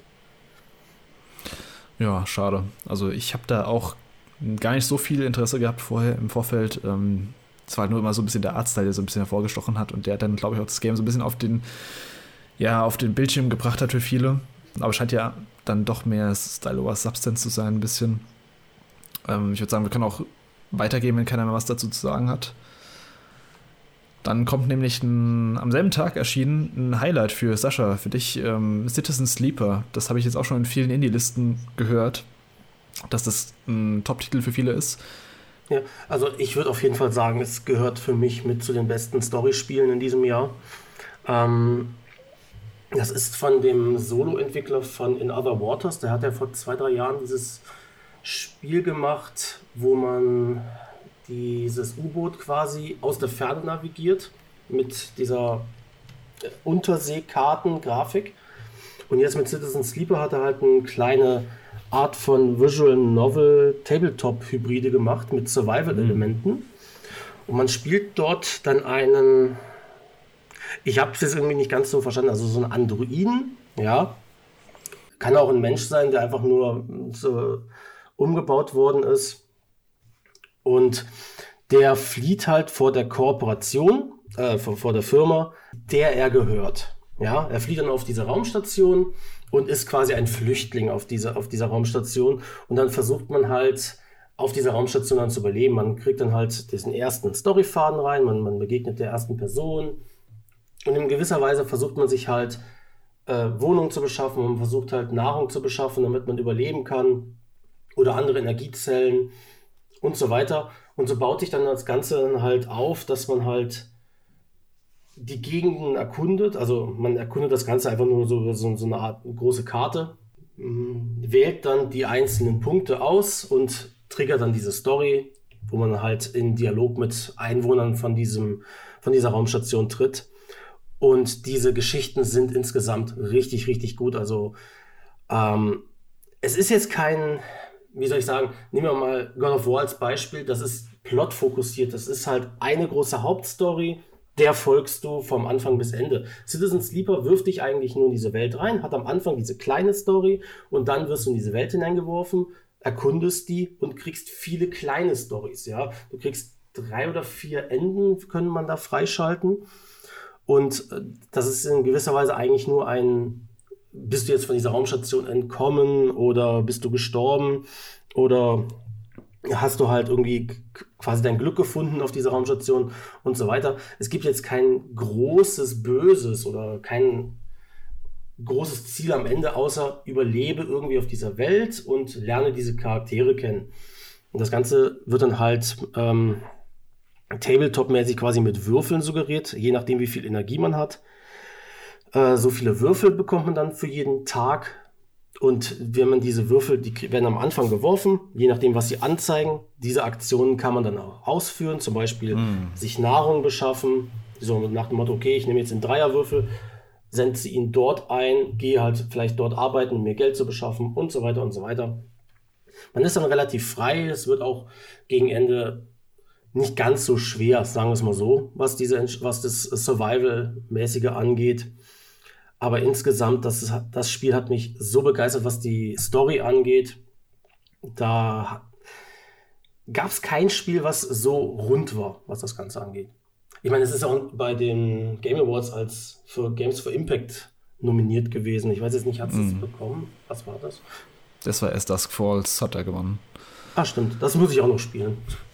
Ja, cool, auf jeden Fall eine Ansage, wenn du sagst, es äh, die rundeste Story für dich in diesem Jahr. Hat es sonst jemand hier auf dem Schirm gehabt überhaupt? Also ich hatte es bis vor ein paar Wochen, bzw. ein paar Monaten noch gar nicht auf dem Schirm. Also ich habe schon immer das ganze Jahr über eigentlich davon gehört, dass das so, ein, ja, so eine Art Geheimtipp sein soll.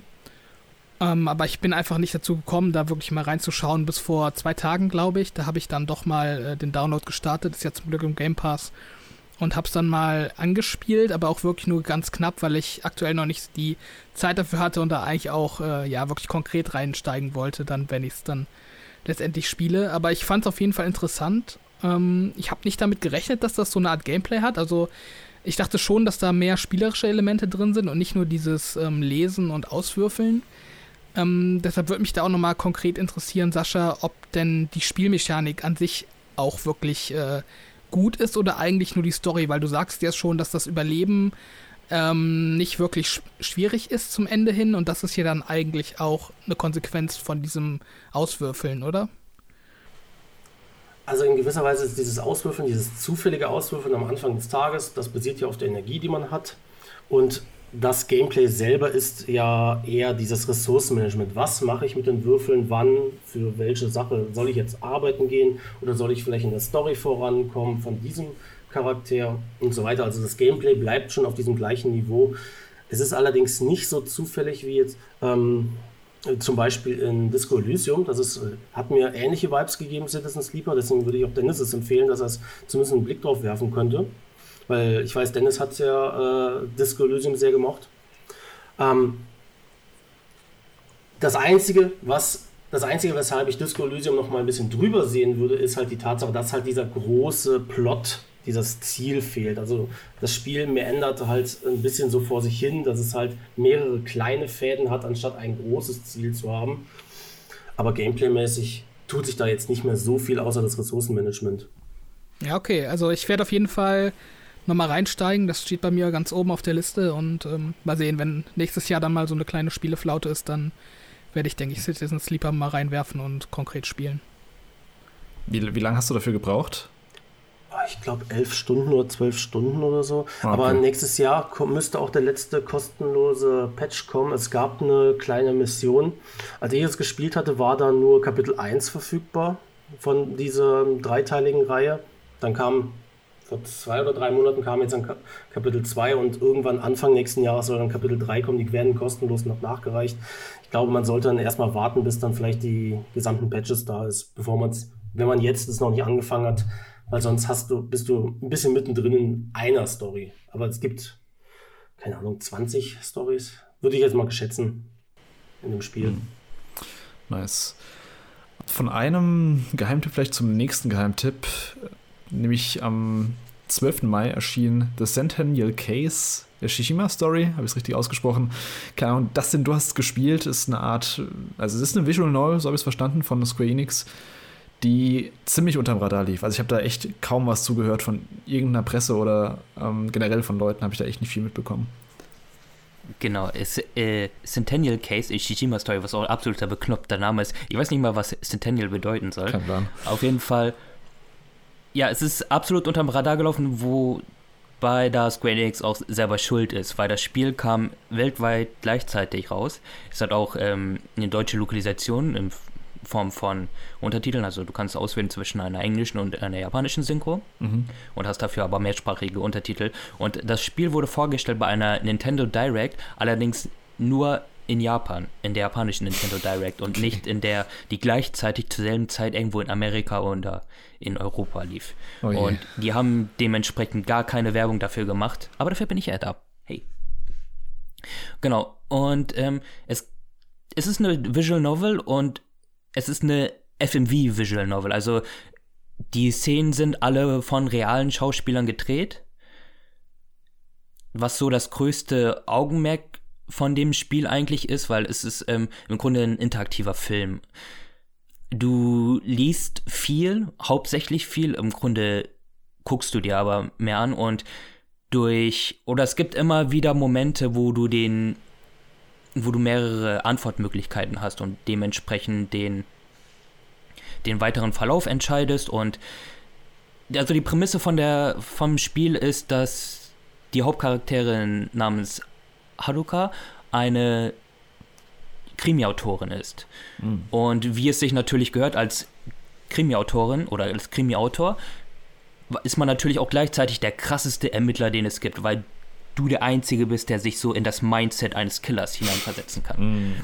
So will dir das Spiel zumindest suggerieren. Und du bist dann da wo eingeladen und ähm, es passiert ein Mordfall, der dann wiederum mit einem Mord in Verbindung steht, der vor über 100 Jahren geschehen ist. Und dann hast du so ein quasi kleines Zeitspiel, dass du immer in die Zeit vor 100 Jahren, also in den 1920ern Japans reist und dort die Verbindung ähm, versuchst miteinander zu verknüpfen.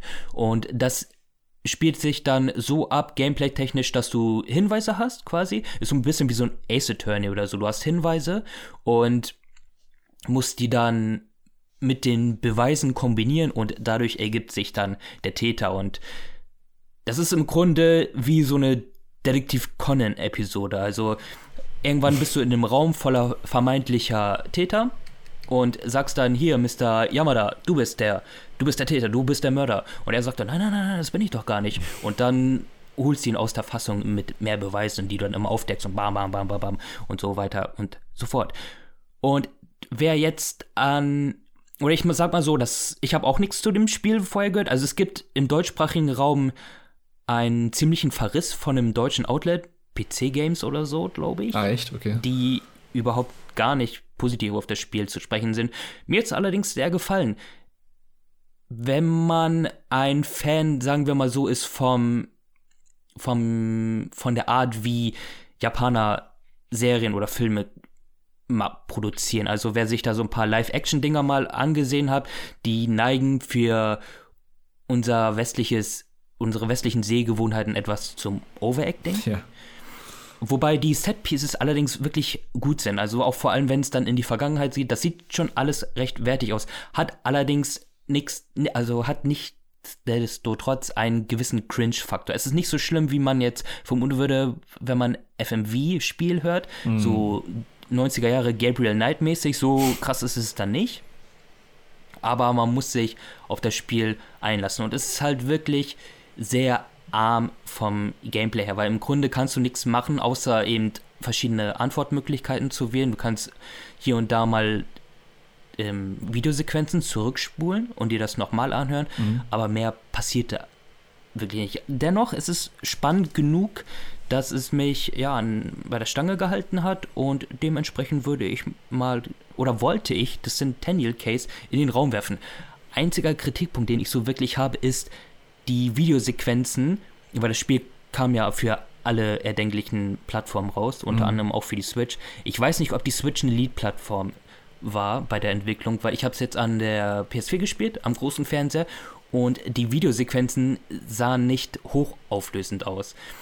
Also ich glaube, je größer der Bildschirm wird, desto mehr Artefakte und Pixel siehst du. Das ist, fühlt sich so an, wie wenn du gerade ein YouTube-Video guckst und dann schlechte Verbindung hast und das Ding auf 480p oder so runterspringt. Weil du hast ja auch gleich den direkten Kontrast mit den Untertiteln, die dafür aber gestochen scharf sind. Okay, das ist seltsam. Das ist echt komisch. Aber ja, nichtsdestotrotz würde ich sagen, wenn ihr es mal günstig findet, das ist leider so ein Ding, das ist jetzt echt mh, preisintensiv oder preisstabil. In keinem Sale findest du das jetzt. Mhm. Ähm, Miguel hatte sich das geholt die Tage über, mhm. weil das jetzt im Sale war für 5 Euro oder so. Also das Spiel kostet ganz schön viel, 50, 60 Euro. Ich sehe auch, das gibt es nur bei uns nur digital, oder? Gibt es nur digital, das ja. kommt noch dazu, genau. Krass. Genau, und Miguel hatte sich das geholt und ich habe mich dann einfach wie so ein Aal an seinem Account gehangt. Aber ist das nicht im ähm, Game Pass aktuell noch drin, oder? Ja, da bin ich raus. Dann, ich ich glaube, das gibt es gar nicht für Xbox, wenn ich mich nicht irre. Ich meine, das wäre sogar nur ein Sony-exklusives Spiel. Also Switch gibt es auf jeden Fall. Ähm, PlayStation, ich glaube Steam. Switch, PS5, PS4 und PC, ja, tatsächlich. Ja, aber schade, dass dann so teuer ist. Also gerade so ein Nischending, was dann irgendwie 50, 60 Euro kostet, nur digital verfügbar ist, ähm, schlecht vermarktet Total. wird und ähm, ja, also wie soll denn das ein Erfolg werden? Also keine Ahnung. Ja, und dann wundert man sich immer, warum sich das nicht verkauft und dann gibt es kein Spiel mehr dieser Art, was eigentlich immer schade ist. Ja, Square Enix ist da eh ziemlich erfolgreich. Ja, aber selbstgemachte Leiden. Ja, ja. ja. Vollpfosten. World Ends With You war letztes Jahr der Fall damit. Ja, schade. Ähm, ich habe an sich schon Bock auf so Visual Novels, nur meistens mir ein bisschen zu lang. Wie, wie, viel, wie lange hast du dafür gebraucht ungefähr? Äh, zwölf Stunden.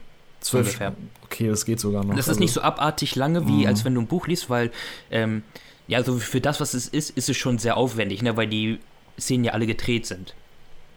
So ist es schon. Mhm. Ähm, aber dafür geht's eigentlich. Also länger hätte ich aber auch nicht gekonnt, weil ich bin da genauso wie du. Wenn es wirklich nur Story und Gelese ist, irgendwann schalte ich ab. Ja.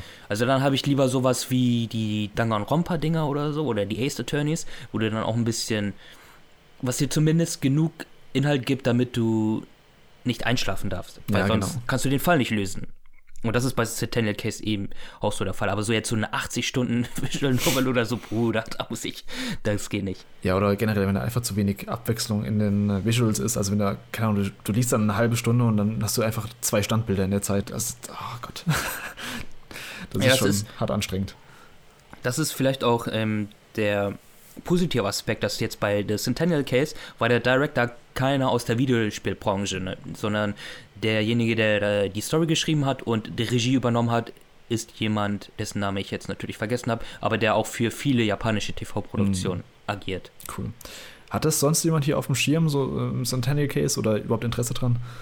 Also auf dem Schirm habe ich es auf jeden Fall. Es hatte mich, äh, als ich es damals kennengelernt habe, also, hat es mich an 428 Shibuya Scramble erinnert. Das ist ja auch ein japanisches FMV-Game ja. gewesen. Und was die FMV-Spiele an sich angeht, die sind ja jetzt in den letzten Jahren stärker im Kommen. Und ich meine, wenn Sebastian eins in die Redaktion reinhaut, hier von wegen, wir, haben, wir könnten vielleicht einen Code für das und das bekommen, dann sage ich auch mal, ja, gib her. Ja, weil irgendwie hat sich das bei uns eingebürgert im Village, dass ich diese Testsmuster mache von den FMV-Spielen. Und Centennial Case war halt auch bei mir komplett auf dem Schirm. Aber das ist so das Problem. Diese kleinen Titel, die sind dann im Hinterkopf, dann verschwinden sie und dann hört man es wieder und dann ist man wieder gehypt. Ja, jetzt will ich spielen. Und dann kommt Elden Ring, ne? Jetzt zum Beispiel. und dann kommt Elden Ring zum Beispiel, genau. Ja, und jetzt denke ich mir auch, jetzt wo ich es jetzt hier äh, nochmal höre, ja, das könnte ich jetzt als nächstes spielen und ich glaube, ich werde es in zwei Stunden wieder vergessen haben. Das ist das Los von solchen Spielen. Ja, das stimmt. Das ist nett. Alle, alle zwei Stunden mich erinnern. Ab jetzt. Dann können wir weitergehen. Nächster Titel können Sebastian mal wieder mit ins Boot holen. Du hast nämlich äh, Kao the Kangaroo gespielt. Ich glaube, es war auf deiner Flop-Liste, aber hauptsächlich wegen technischen Fehlern. Ja, es ist tatsächlich nur wegen der technischen Probleme auf meiner Flop-Liste. Also es hat meine Erwartungen, die im Vorfeld gar nicht so gering waren, voll erfüllt. Also es ist ein wirklich gut designtes 3D-Jump'n'Run, das jetzt nicht ganz so gut ist, wie meiner Ansicht nach beste Teil der Reihe, aber es ist immerhin der zweitbeste. Also von daher, da kann man gut mit leben. Womit man nicht so gut leben kann, ist die Technik am Anfang und soweit ich das mitbekommen habe, immer noch auf der Switch. Und zwar ist es so, dass das Spiel ähm, ja ein etwas eigenartiges Verständnis davon hat, wie man Spielstände speichert. Also es hat ein automatisches äh, Speichersystem, das dauernd speichert. Das ist ja an sich in Ordnung, aber da ist irgendwie ein Fehler drin im Speichersystem. Und ähm, das heißt, dass das Spiel einfach irgendwann zwischendurch entscheidet, jetzt speichere ich einen korrupten Spielstand und den überschreibe ich auch nie wieder. Und okay. das heißt, dann wenn man dann das Spiel beendet und das Spiel neu lädt, dann äh, ist man wieder so in dem meistens das zweite oder dritte Level des Spiels. Also ich habe das Spiel mhm. mehrfach von vorne angefangen. Ich bin eigentlich immer im zweiten oder dritten Level des Spiels gelandet dann. Und das besonders Tolle daran ist, dass man dann, dann könnte man ja sagen, okay, ich versuche jetzt einfach so lange das weiterzuspielen, bis ich mal äh, ja neuen Fortschritt gespeichert habe. Aber das mhm. ist, das funktioniert nicht, denn ähm, das, äh, der Spielstand ist auf die Weise korrupt, man muss gewisse Dinge freischalten in der Oberwelt, indem man die Level schafft. Und ähm, dafür muss man das Level das erste Mal schaffen. Es wird nicht gespeichert bei diesen äh, defekten Speicherständen, dass man die Dinge in der Oberwelt freigeschaltet hat. Es wird aber gespeichert, dass man das Level schon mal geschafft hat. Das heißt, man kann die Dinge in der Oberwelt nicht mehr freischalten. Das heißt, man kann die erste Welt, also es gibt eine Welt, die hat verschiedene Teillevel, man kann die erste Welt dann gar nicht mehr verlassen. Die Konsequenz war, nachdem ich das mehrfach von vorne begonnen habe, das Spiel, dass ich hinterher gesagt habe, um das Spiel testen zu können, muss ich es am Stück durchspielen. Habe ich dann auch getan. Das war aber auch dann eine etwas spannende Angelegenheit, denn die Performance des Spiels wird im Laufe der Zeit immer schlechter. Und man kann sich wahrscheinlich denken, wenn das passiert, dass die Performance im Laufe des Spiels immer schlechter wird, dass man Gefahr läuft, irgendwann ähm, das Spiel nicht mehr weiterspielen zu können. Also ich habe es hm. gerade geschafft, das Spiel durchzuspielen, aber da war die Framerate schon von 60 auf, ich würde grob schätzen, 10 bis 15 gefallen am Ende des What Spiels. What the fuck? Und okay. die hat sich, also sie ist also nur progressiv immer schlechter geworden. Wenn das Spiel jetzt nochmal 50 Prozent länger gewesen wäre, dann wäre es wahrscheinlich vollkommen unmöglich gewesen, das Spiel durchzuspielen, weil es einfach vorher abgestürzt wäre. Aber so hat es so gerade geklappt, dass ich es durchgespielt habe. Aber das ist halt für mich ein Grund, das Spiel äh, zu nennen als große Enttäuschung. Nicht der Spielqualität an sich wegen, aber dieser Bug, der macht es ja, hat es damals jedenfalls nahezu unmöglich gemacht, das Spiel durchzuspielen. Und soweit mhm. ich weiß, auf der Switch ist das immer noch so und das ist natürlich völlig inakzeptabel. Das klingt ja echt noch ziemlich ein. Also, was habe ich auch nicht gehört, ganz ehrlich. Also, so, von so, so einem. Klar, es gibt Spiele, bei denen das schon öfter vorkam, dass irgendwie der, ja, der Spielstand mal größer wurde und dadurch das Spiel schlechter Performance bekommen hat. Ich glaube, Skyrim ist da ein ganz bekanntes Beispiel auf der PS3 damals. Aber dass das auch so ein Speicherstandproblem hat, das Das ist ja schon krass, okay. Also, dass die Performance, wenn man ein Spiel länger spielt, schlechter wird, das ist sogar gar nicht selten. Insbesondere bei Unity ist das nicht selten, aber soweit ich weiß, hat Unreal Engine auch einige Probleme mit dem Speichermanagement. Mhm. Äh, jetzt auf der Xbox hat man ja die Möglichkeit, die Spiele in aller Regel ohne Unterbrechung immer weiter zu spielen, indem man halt äh, dieses ähm, äh, schnelle Neustarten wählt. Ich weiß gar nicht, wie die offizielle, äh, die offizielle Bezeichnung der Funktion ist, aber die Xbox kann halt für mehrere Spiele den aktuellen Spielstand ablegen, also den genauen Safe State quasi ablegen. Dann kann man das nächste Mal, wenn man das Spiel startet, genau an der Stelle weitermachen, an der man aufgehört hat. Aber mhm. ähm, wenn man das halt bei einem längeren Spiel macht, ist es häufig so, dass die Performance tatsächlich schlechter wird mit der Zeit. Und gelegentlich sogar, dass wenn man das Spiel startet, gesagt wird, das kann jetzt nicht fortgesetzt werden, es muss von vorne äh, geladen werden, das Spiel. Nur in der Kombination damit, dass der Spielstand nicht vernünftig gespeichert werden kann, ist das natürlich dann kritisch. Das ist echt äh, ein bisschen tragisch. Also es war nur auf der Switch-Version so, der, der Rest ging? Nein, alle anderen Versionen hatten das auch. Ich habe die Xbox-Version gespielt. Nur auf den anderen, in der anderen Version ist es gefixt.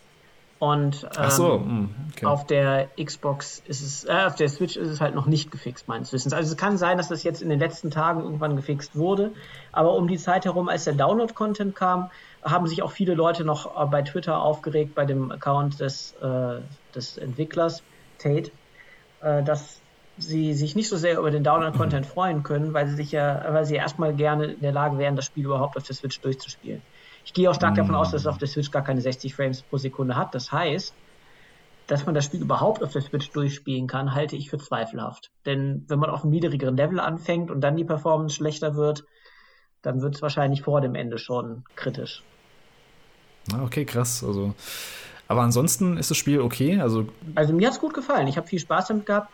Es war äh, vor dem Jahr eigentlich eines meiner Most Wanted. Es hätte jetzt dieses Jahr so mhm. gerade nicht Einzug in die Top 5 gehalten, der Spiele, mhm. die ich dieses Jahr aus diesem Jahr gespielt habe. Aber es ist auf jeden Fall ein sehr kompetent gemachtes Spiel und wenn man gerne 3D-Jump'n'Run spielt, ist das auf jeden Fall eine gute Wahl.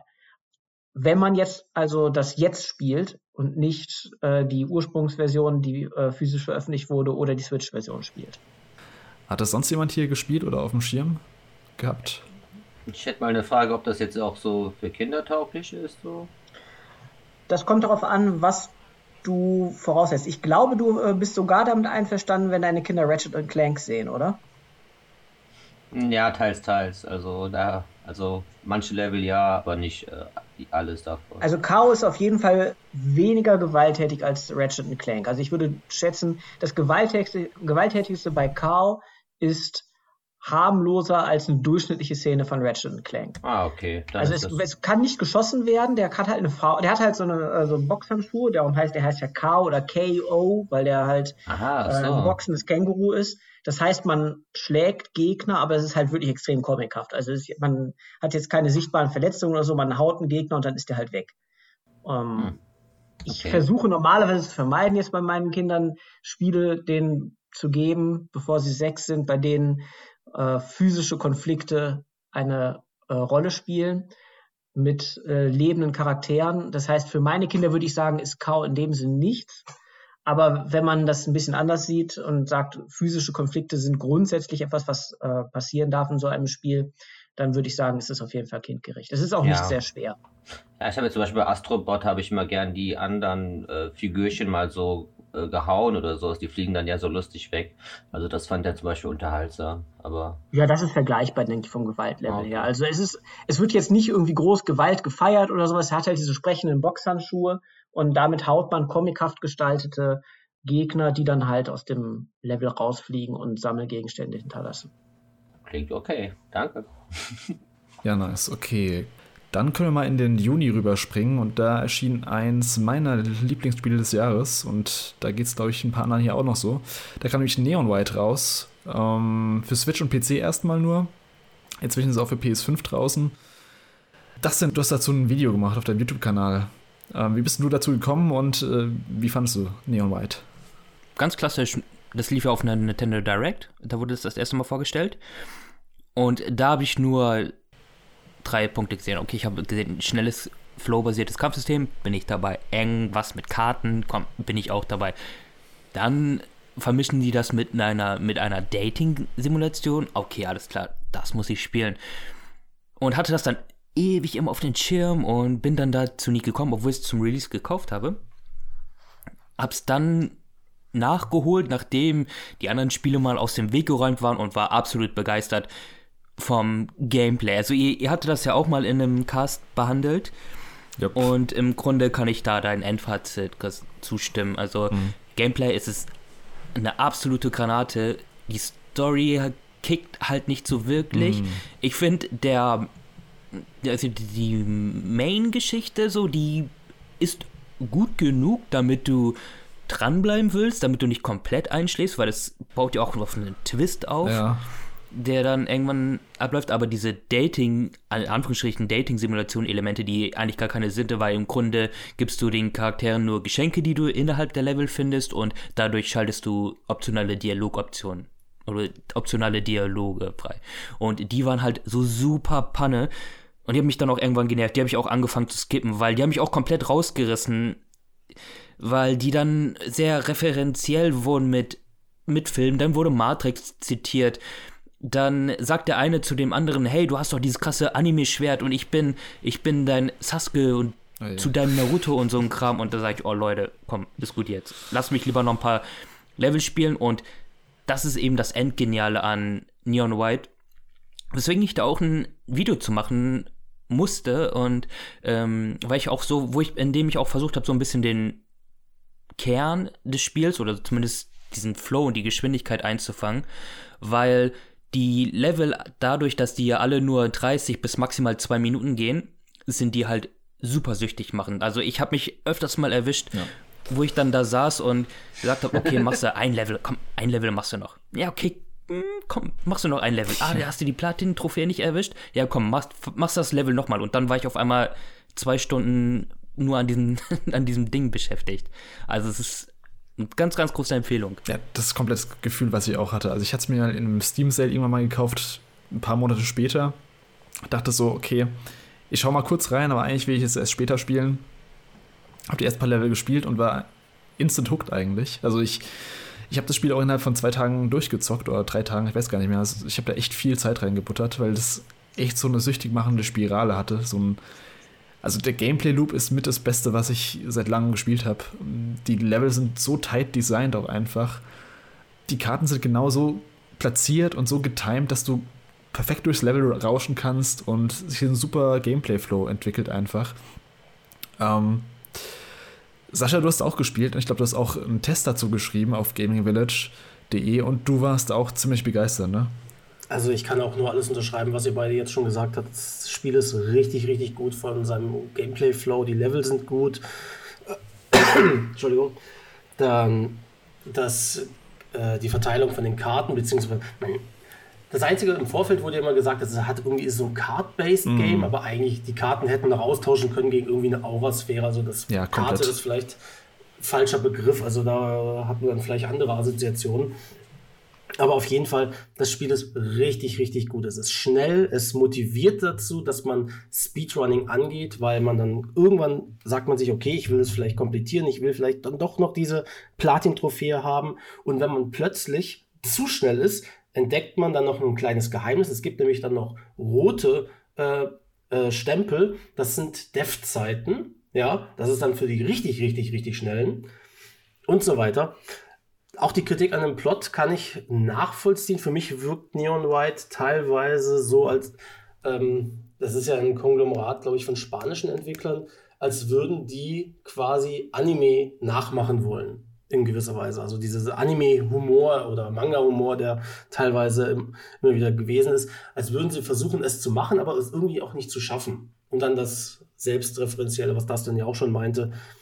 Ich habe abgesehen vom Postgame weil danach schalten sich dann noch solche Endlos-Modi quasi frei. Ähm, Habe ich 100% geholt, weil in den ähm, sozialen Gesprächen mit denen haben sich dann nochmal neue Level freigeschaltet, die zwar dann nicht mit dem Mainplot äh, im Zusammenhang standen, aber auch nochmal richtig, richtig gut waren. Und dann war dann eines, was nur auf eine Fähigkeit ging. Eines war einfach sehr tödlich und hatte, war gespickt mit Fallen Also es hatte nochmal das Leveldesign nochmal in diesem Nebenlevel nochmal aufge äh, hochgehoben. Ich, ich glaube, ich würde eigentlich die ganze Zeit nur mit Superlativen umschmeißen, wenn es nur um das Gameplay geht. Mhm. Und es trifft mich ein bisschen vom Gameplay her auch ein bisschen mehr also von, von, von, meinem, von meinen Neigungen her als Elden Ring zum Beispiel. Aber das ist so ein Faktor, weshalb ich dieses Jahr jetzt irgendwie das, das Gefühl hatte, durch die Story von Neon White gibt es dann auch immer wieder Momente, wo ich mir denke, aber das war nicht so gut und dadurch äh, wechseln meine Gotis, die ich dieses Jahr hätte, wechseln irgendwie alle stündlich um. Also wenn ihr mich in einer Stunde fragt, was mein, mein Goti ist, dann ist es dann wahrscheinlich äh, Bayonetta, weil wir dann über Bayonetta reden. Ja, also das, das, das kann stündlich wechseln. Ich meine, ich habe vier, fünf Gotis dieses Jahr, weil ich mich einfach nicht entscheiden kann, weil alle haben ihre Stärken und Schwächen und sind so unterschiedlich gewesen. Und Neon White ist eindeutig eines der besten dieses Jahr gewesen. Und vor allem für mich ein Zeichen, dass Annapurna Interactive als Publisher äh, auf jeden Fall ernst zu nehmen ist. Ich meine, mit Neon White und auch mit Stray ähm, sind zwei sehr starke Indies von denen gepublished worden, die ja, keine Ahnung, also diese Indie äh, diese Indie Publisher, die werden auch immer stärker von ihren äh, Portfolios her, also mhm. Annapurna, Devolver, und wie sie alle heißen. Ja, und auch oh, gefühlt auch ein bisschen hochwertiger, also von, von dem Produktionsaufwand her. Also man hat jetzt auch sowas wie, ähm, wie hieß das Spiel, was letztes Jahr nochmal rauskam? Der nach, oh, was kam es dieses Jahr raus, wo man so Rollerbladet? Ähm, der Nachfolger von, von dem 2D-Titel, oh Gott, wie hieß das nochmal? Ach, ähm, Ash irgendwas, ne? Ash.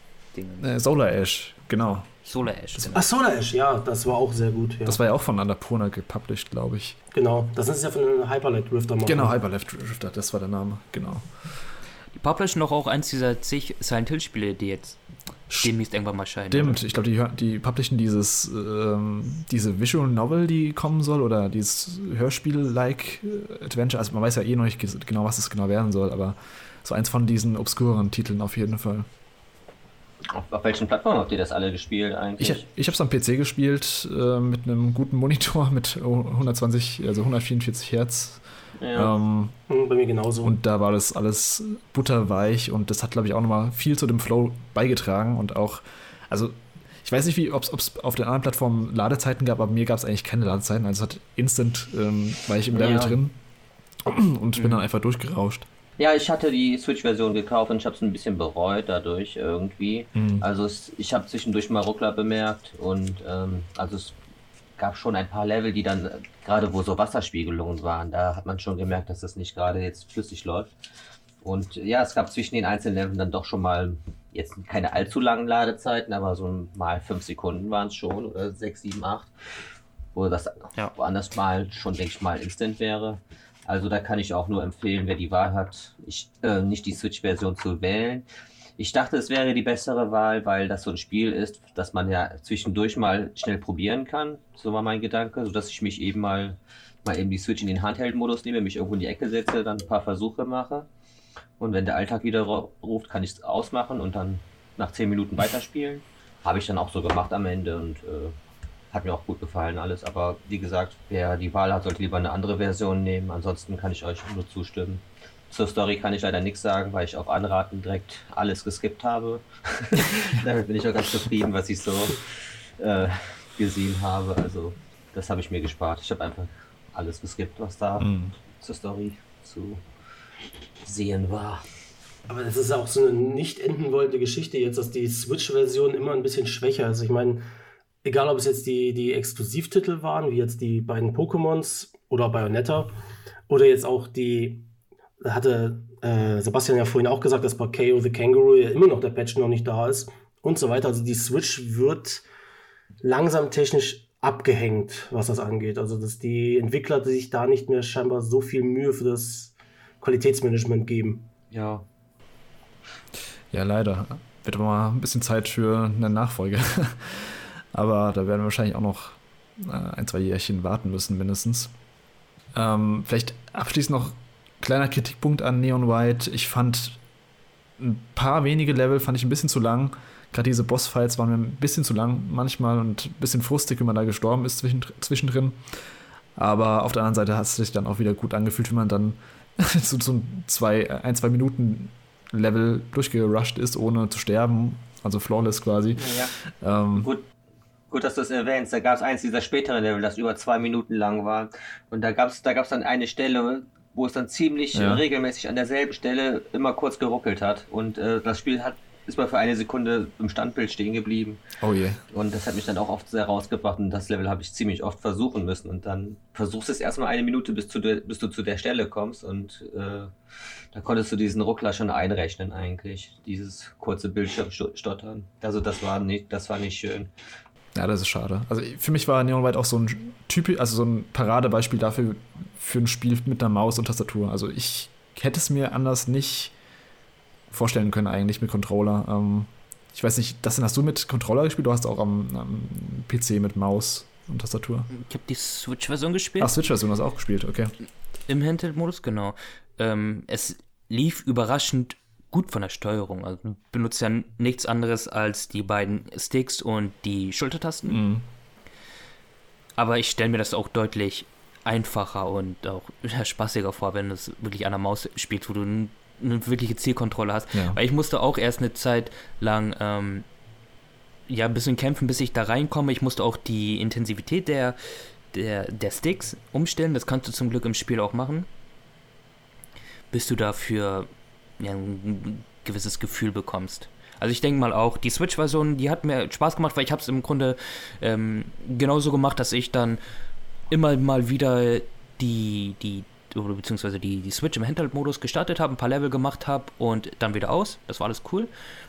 Ich denke mal aber, man ist da wirklich besser bedient, wenn man eben jetzt am PC spielt oder die Version. Sind die schon draußen, die PlayStation 5 Version? Und ich, da bin ich mir noch nicht. Oder sollen die noch kommen? Die sind gerade vor zwei Wochen erschienen.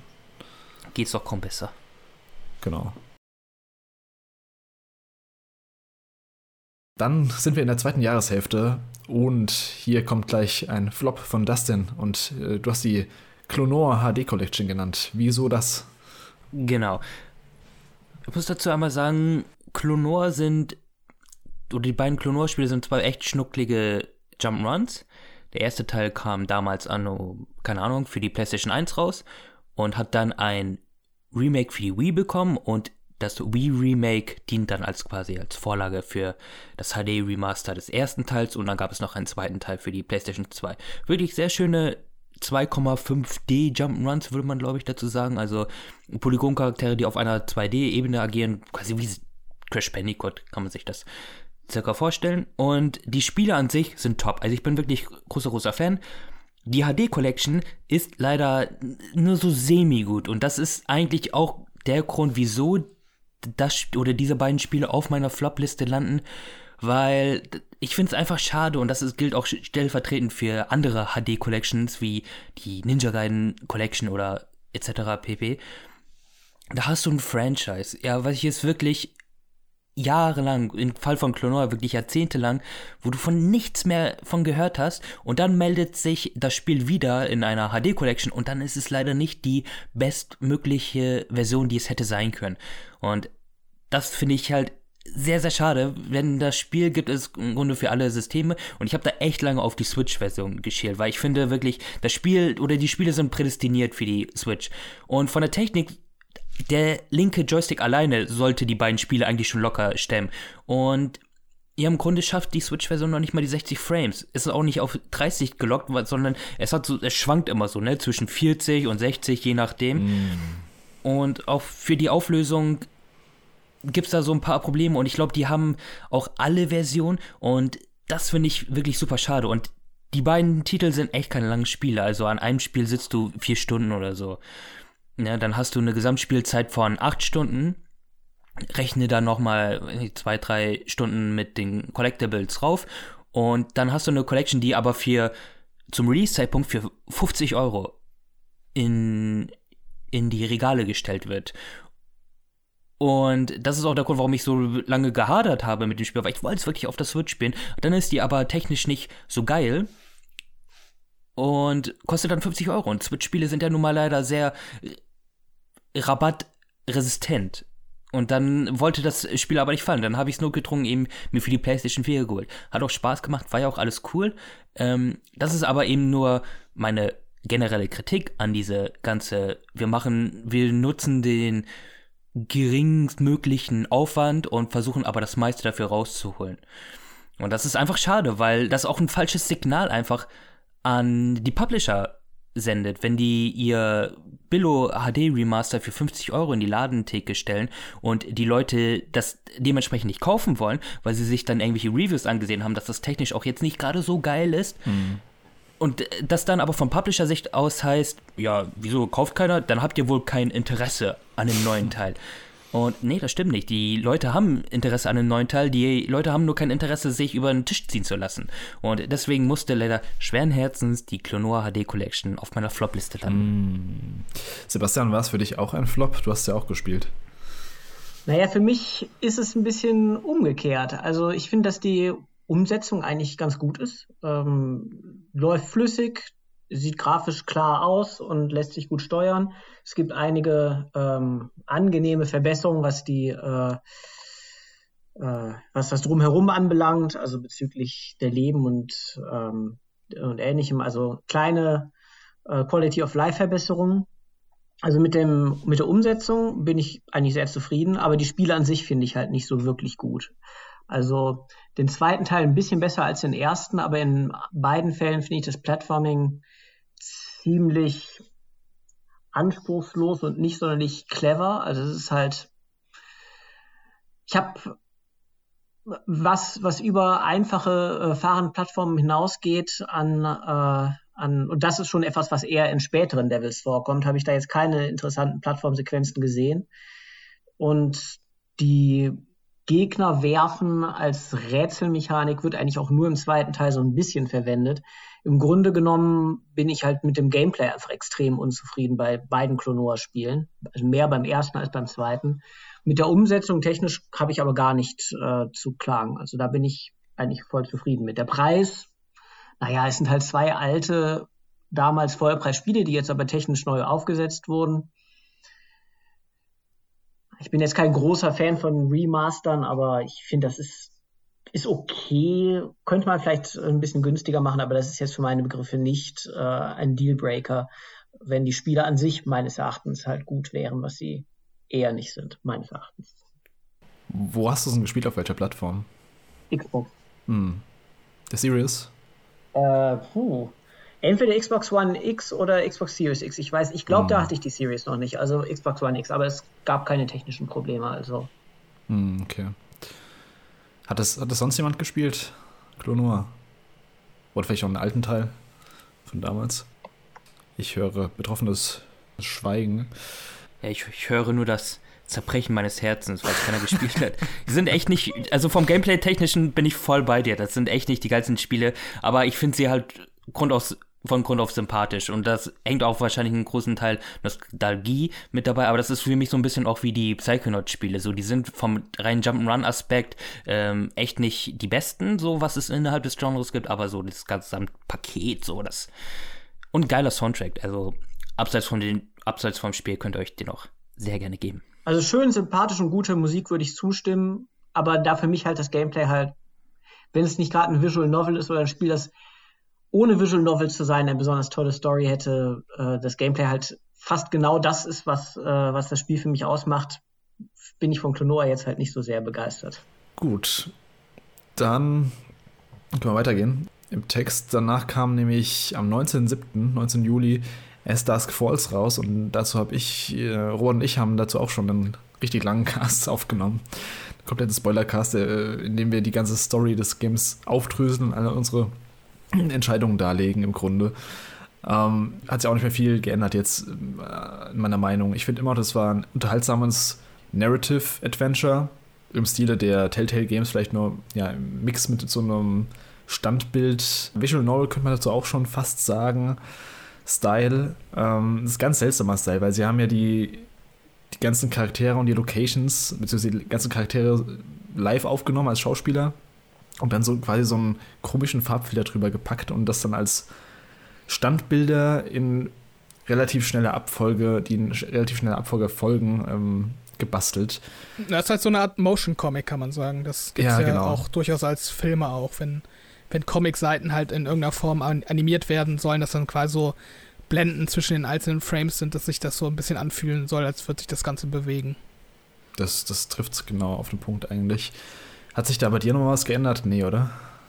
Geändert nicht, beziehungsweise ich glaube, ich finde es in der Rückschau besser, als ich es direkt nach dem Durchspielen gefunden habe. Ja. ähm, weil ich wirklich sagen muss, mir ist das Spiel super gut in Erinnerung geblieben. Ähm, nicht unbedingt qualitativ, aber einfach so vom ganzen Vibe, den das ausstrahlt, von der ganzen Atmosphäre auch irgendwo. Also das Spiel hat halt seine Probleme, ähm, gerade so was die Story an, anbelangt. Da gibt es einfach am Ende zu viel Sequel-Bait, äh, nicht jeder Storystrang macht unbedingt Sinn. Und es gibt ja auch einige Momente, die wirklich unfreiwillig komisch sind, wo wir dann auch äh, beide herzlich lachen mussten, wie dann so manches Schicksal aufgelöst wird, was aber, glaube ich, nicht unbedingt beabsichtigt wurde von den Entwicklern.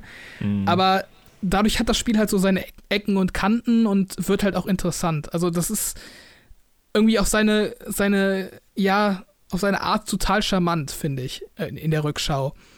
Und ähm, deshalb ist das für mich halt auch eins der, ja, doch Top 10 Spiele des Jahres, muss ich sagen. Einfach vom reinen Fun-Faktor her. Ja, es ist lustigerweise ziemlich stark im Gedächtnis geblieben bei mir auch. Allein durch den prägnanten Stil und ja, eben auch durch die relativ starke erste Hälfte. Danach zerfällt es ja so ein bisschen für mich. Ich hoffe, da kommt noch mal was. Ich bräuchte es jetzt nicht. Nach dem Cast war ich eher so, hm, lass es mal lieber sein, aber jetzt so im Nachhinein hätte ich doch ganz gern vielleicht ein Sequel oder ein Prequel von mir aus, wo es weitergeht in dem Stil. Ist schon sehr einzigartig, was sie da ähm, audiovisuell gemacht haben. Hat es sonst hier jemand gespielt oder äh, überhaupt auf dem Schirm gehabt, das Dusk Falls? Weil das war ja auch noch auf Xbox und PC, glaube ich, erhältlich. Das ist es nämlich leider. Weil ich habe da auch echt ziemlich Bock drauf, nur es gibt es leider nicht für die Plattform, die ich so, die ich so nutze. Weil ich habe mir natürlich auch euren Podcast gehört, wie es jeder tun sollte. Dazu nicht ganz durch, weil es der dann irgendwann zu spoilery wurde und ich dann gesagt, okay, vielleicht irgendwann gibt es da doch die Chance, dass ich das irgendwie spielen kann. Deswegen hören wir an der Stelle mal auf. Aber eigentlich im Grunde so so eine Art von Games, die die reizen mich ja auch schon. Mhm. Aber ja, wie gesagt, ich konnte es noch nicht spielen. Gibt es denn eine Möglichkeit, dass es noch für andere Plattformen kommt oder ja ausgeschlossen? Also ne? ist von Microsoft gepublished, deswegen Ja. würde ich es mal eher ausschließen. Ja gut, dann ist ja Okay. eh Feierabend. Aber ich glaube, Interesse hätte ich auch gehabt. aber- ich glaube, wenn ihr mal ähm, Game Pass holen solltet, vielleicht auch für diesen 1 Euro, den es kostet für Neueinsteiger, ähm, das müsste man auch streamen können, tatsächlich.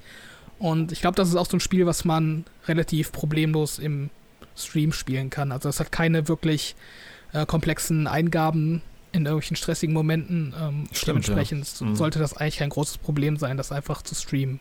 Auch die Darstellung Also- ist, wie gesagt, mit den wenigen Frames, die es hat, das, das kann man, glaube ich, echt gut streamen im Notfall auf dem Fernseher oder ja, PC oder whatever. Da braucht man aber meines Wissens Game Pass Ultimate, bevor jetzt jemand äh, sich den Game Pass holt und dann enttäuscht ist. Ja, das stimmt. Das stimmt. Aber ich glaube, Game Pass PC müsste es auch drin sein und ähm, ich denke mal, das läuft eigentlich auf jedem, auf jedem Rechner. Also das sollte kein Problem sein. Ich finde es aber auch ganz interessant, das hat ja, haben wir eben schon mal erwähnt, Games for Impact gewonnen bei den Game Awards. Ja, Was ja so was ja so die Kategorie ist für Spiele, die irgendwie mit ihrer Story mehr aussagen wollen, die irgendwie so eine tiefere Message haben wollen. Und das sehe ich bei dem Spiel witzigerweise gar nicht so wirklich. Also Nee. klar, das hat, halt- das hat halt irgendwie diesen Aspekt am Ende, ohne jetzt großen Spoiler reingehen zu wollen. So von wegen, ähm, ja, Schuld und Vergebung, wann ist jemand schuldig, wann nicht. So, es hat, es wirft schon so ein paar tiefere Fragen auf, sage ich mal, äh, bei die man ein bisschen rumphilosophieren kann. Aber ich finde, das war bei dem Spiel nicht wirklich der Hauptaspekt und ähm, das verliert sich halt eben am Ende auch zu sehr im Sequel-Bait, als, als dass dann da so eine tiefe Message so stecken bleibt beim Spieler. Also ich finde das in der, in der Kategorie nicht wirklich gut platziert, muss ich sagen. Und dass es dann äh, gewonnen hat, das gönne ich dem Spiel zwar einerseits, weil es mir halt gut gefallen hat, aber ja, ich glaube, äh, da hätte es andere Spiele gegeben, die ich da eher gesehen hätte. Gibt es vielleicht ähm, LGBTQ-Charaktere oder einen schwarzen Hauptcharakter oder ähnliches? Denn wenn ich mir die letzten Jahre die Awards ansehe, scheint das ein, eher das zu sein, was mit For Impact gemeint ist. Mm, Naja, es hat, theoretisch hat es ja angefangen mit diesen Serious Games wie Bury Me, My Love und sowas, glaube ich. Die waren dann explizit dazu da, dass man gewisse gesellschaftliche, politische oder sonst was Themen rausbringt. Und mittlerweile ist es wirklich diese Diversitätsordnung. Ich meine, Boyfriend Dungeon war letztes Jahr, glaube ich, nominiert. Ähm, Emmanuel Blue war ja dieses Jahr nominiert. Das war, da sehe ich gar nichts davon, weil da geht es ja nur eigentlich um eine Tochter, die in ihrer Traumwelt Mutterprobleme quasi verarbeitet. Also der, der Ka Am e ja. Nee, sag du. Ich, ich wollte nur sagen, also der Cast ist schon divers, sag ich mal. Also jetzt nicht nur von, von der Hautfarbe her oder vom Geschlecht oder so, aber auch die Charaktere, die in der Story vorkommen. Das sind jetzt nicht so die, die typischen Videospielhelden. Also da kommen mhm. schon ja, Charaktere vor, die man jetzt nicht unbedingt jeden Tag in dem Spiel thematisiert bekommt. Von daher, wenn man es aus dem Aspekt sieht, ja, mit der Begründung könnte ich es schon eher verstehen, da habe ich jetzt noch gar nicht so drüber nachgedacht. Aber ähm, es ist jetzt auch nicht so plakativ. Also, dass man jetzt das Gefühl hat, da wird irgendwie, weiß ich nicht, äh, zu sehr, ja, das Ganze, sag ich mal, politisiert oder so, sondern das ist schon alles, ähm, alles äh, gut gemacht. Also man hat nicht das Gefühl, dass da jetzt irgendwie ähm, mit Nachdruck auf irgendeinen so Award hingearbeitet wird bei der Charakterisierung. Ich wollte das jetzt auch nicht kritisieren. Ich wollte nur einfach ähm, drüber, äh, danach fragen, ob vielleicht das der Grund sein könnte, dass es äh, den Award bekommen hat. Das macht das Spiel jetzt nicht per se schlechter oder besser, nee, aber nee, es nee. ist halt etwas, was den nee, Award hergeben könnte. Aus dem Aspekt kann ich es schon eher sehen, aber da habe ich bisher noch gar nicht so drüber nachgedacht. Aber ja, vielleicht war das die Begründung. Also ich glaube, den Awards haben sie auch eher da deswegen bekommen, weil es so von den Titeln, die nominiert waren, schon noch der Titel war, der am bekanntesten war, würde ich sagen. Also Citizen Sleeper war auch nominiert, aber ich glaube, es haben weniger Leute gespielt weil es eben noch ein kleinerer Titel ist. Ähm, deswegen würde ich, glaube ich, eher das dem Grund vorschieben. Ja. Aber im Endeffekt ist es doch ganz gut, wenn jetzt dieses Diversitätsthema jetzt nicht so im Fokus steht. Ja, auf jeden ja. Fall. Also wenn es einfach normal ist, wenn's, wenn, wenn man gar keinen großen Aufhebens drum macht, sondern einfach nur sagt, Diversität ist drin, fertig. Und dann ist das Mindestmaß erfüllt, solange es nicht in diesen Fokus genau. gerückt wird, weil sonst ist die Aufmerksamkeit viel zu groß. Noch irgendwelche Worte zu As Dusk Falls? Außer dass ich darum herumtänzel. Also ich wäre das Wichtelgeschenk jetzt äh, vor ein paar Tagen nicht gewesen, hätte ich es jetzt schon gespielt. ja, mach ruhig mal. Also ich bin gespannt, was du dazu sagst. Ich auch, ja. Gib mir mal Bescheid dann. Am selben Tag kam ja quasi in die Konkurrenzplattform von Game Pass kam Stray in PS Plus Premium rein. Ja, oder PS Plus Extra, besser gesagt. Das ja, das Meme-Spiel fast schon. Das Katzenspiel, das äh, sehr lange Zeit, beziehungsweise zumindest in den Wochen, in denen es rauskam, Social Media dominiert hat. Mit vielen Katzen-GIFs äh, und Memes. Robert, du hast es gerade heute erst beendet, deswegen lass dir mal einen Vortritt. Wie, wie fandest du Stray? Also mir hat Stray insgesamt ganz gut gefallen. Ich sehe das jetzt nicht unbedingt als, weiß ich nicht, Top 5 Spiel des Jahres. Also da hätte ich es jetzt nicht unbedingt aufgelistet, aber alles in allem fand ich, das war ein sehr atmosphärisch starkes und schön aussehendes Spiel. Ähm, hat auch angenehmes Gameplay, also wie diese Katze umgesetzt wurde, wie die sich anfühlt, das passt schon alles ganz gut. Ich finde so die einzelnen Spielelemente, die nach und nach eingeführt werden, also so ein bisschen, ähm, ja, auch so ein bisschen Plattforming, so ganz simple Rätseleinlagen, ähm, später im Spiel ja auch so ein bisschen Stealth-Elemente. Mhm die mhm. steuern und spielen sich alle ganz gut, aber bleiben für meinen Geschmack ein bisschen zu oberflächlich und könnten ein bisschen mehr ja, Tiefe und vielleicht noch so ein, mhm. zwei Kniffe zusätzlich vertragen. Ähm, teilweise werden die dann auch ziemlich schnell wieder fallen gelassen, wenn so ein neues Element einge eingebracht wird. Also ich denke da an diese Lampe, mit der man die Gegner vertreiben kann. Die hat man dann irgendwie fünf Minuten und dann ist es schon wieder weg. Mhm. Also da hätte ich mir so ein bisschen mehr Raffinesse vielleicht gewünscht. Und was für mich auch so ein bisschen problematisch war, weshalb ich es jetzt nicht ganz weit oben im Jahr sehe, ist auch, dass mir so ein bisschen die emotionale Verbindung zum Spiel gefehlt hat. Also ähm, weder zu diesen Robotern noch zu der Katze hatte ich jetzt irgendwie am Ende ja, eine Beziehung aufgebaut. Klingt immer so ein bisschen äh, hochtrabend, sage ich mal, aber ich hatte da jetzt am Ende nicht so ein Gefühl, dass ich dachte, oh, das ist aber schön, dass das Spiel jetzt so und so geendet ist oder dass es traurig, dass das mit dem Charakter passiert ist, sondern ich habe es halt eher so hingenommen und irgendwie hat mir da was gefehlt, dass ich da so ein bisschen näher drankomme an die, an die Figuren. Ähm, ich weiß gar nicht, woran es gelegen hat, weil eigentlich so optisch hat das Spiel alles richtig gemacht und auch so von der Vertonung. Ich fand den Soundtrack richtig gut und ähm, alles in allem hat es mir schon gefallen. Ähm, es, ja, es, es war nicht in allen Ecken so auf Top-Niveau, wie ich es mir vielleicht gewünscht hätte, aber ich kann schon verstehen, wenn das äh, Leute richtig gut angesprochen hat. Aber ja, ich bin da vielleicht auch einfach zu sehr Hundemensch, als dass mich das dann so 100% erreichen konnte. Ja, ich bin ja eigentlich auch ein Hundemensch, deswegen äh, hat es mich umso mehr überrascht, dass es dann mir doch so gut gefallen hat. Ähm, mir hat eben vor allem die Welt richtig gut gefallen, dieses Cyberpunk-Stadt. Finde ich mit einer der besten ausgearbeitetsten Cyberpunk-Städte, die es auch audiovisuell so vom ja, ganzen audiovisuellen Bereich extrem stark ist. Also wenn man ganz am Anfang in diese Stadt reinfällt, hat man direkt so ein Gefühl für die Stadt. Man bekommt direkt ein Gefühl dafür, dass die belebt war oder zumindest, ja, dass sie belebt war. ist sie ja nicht mehr im Endeffekt. Und die Gameplay-Kritik, die du eben genannt hast, die kann ich aber so ähnlich unterschreiben. Also diese Gameplay-Elemente, die eingeführt werden, werden teilweise viel zu oberflächlich behandelt und teilweise wieder viel zu schnell fallen gelassen. Ansonsten finde ich, es spielt sich aber trotzdem ziemlich gut. Also ich habe da eigentlich nie Probleme gehabt. Auch es gibt ja auch diese Fluchtsequenzen, da habe ich von anderen gelesen, die ja da irgendwie sieben, acht Mal diese Fluchtsequenzen probiert haben. Ich bin da immer beim ersten Mal durchgerannt, habe da eigentlich kein Problem gehabt mit. Insgesamt war es dann doch äh, Top 5 bei mir sogar des, des, Jahres für mich, 2022. Was eben vor allem an dem, ja wie gesagt, an der Stadt, an der dichten Atmosphäre und auch an den, den Robotern. Also ich hätte es vielleicht sogar noch geiler gefunden, wenn man die Roboter gar nicht verstehen könnte. Also gibt es ja diesen Übersetzer, den man dann im Spiel findet, mit dem man sich dann mit den Robotern unterhalten kann. Hätten sie von mir aus auch komplett rauscutten können, dass einfach ein Spiel wird, in dem gar nicht gesprochen wird. Aber trotzdem fand ich es ein charmantes Abenteuer und ich hoffe, da kommt noch mal was in die Richtung, vielleicht äh, mit dem Hund diesmal. ich sehe das so wie äh, Robert. Also ich hatte nach dem Durchspielen auch, also aus dem Augen, aus dem Sinn irgendwie. Ich, für mich war das eher fast schon vergessene Zeit, verlorene Zeit so ein bisschen auch. Also während des, während des Spiels hatte ich dann schon so, okay, es war unterhaltsam, gerade am Anfang auch oder das erste Mal, dass man in diese kleine Stadt kommt. Aber dann zum Ende hin, das wurde dann irgendwie einfach so mir immer egaler und egaler. Und als das Ende dann lief, dann habe ich es eigentlich direkt von der Festplatte geschmissen und nicht mehr dran gedacht, bis es jetzt ja hier erwähnt wurde mm, quasi. Schade, schade. Also, ja, so ein bisschen an mir vorbeigegangen. Ja, ja. Bei mir war es so, nach dem Ende hatte ich direkt Bock, nochmal so einen Speedrun zu machen, weil es gibt ja sogar eine Trophäe dafür, dass man das Spiel innerhalb von, ich glaube, zwei Stunden beendet. Ist auch relativ einfach, wenn man weiß, was man tun muss. Ähm, Habe ich dann im Endeffekt dann doch nicht gemacht, weil lustig, also was heißt hier lustigerweise, traurigerweise ist mir das Spiel so zwei Minuten vor Ende komplett abgestürzt. Mein Spielstand wurde zerstört und ich wurde quasi zur Hälfte vom Spiel nochmal zurückgeschmissen. Das heißt, ich musste sowieso das Ganze nochmal äh, neu spielen.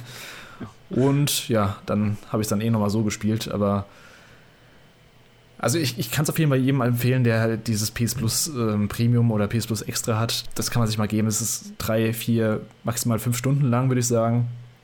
Ähm, und macht nichts weltbewegendes Gameplay-technisch, aber ich finde, wie gesagt, die, die ganze Atmosphäre, die Welt, die es aufbaut und ja. Sascha, du hast auch gespielt.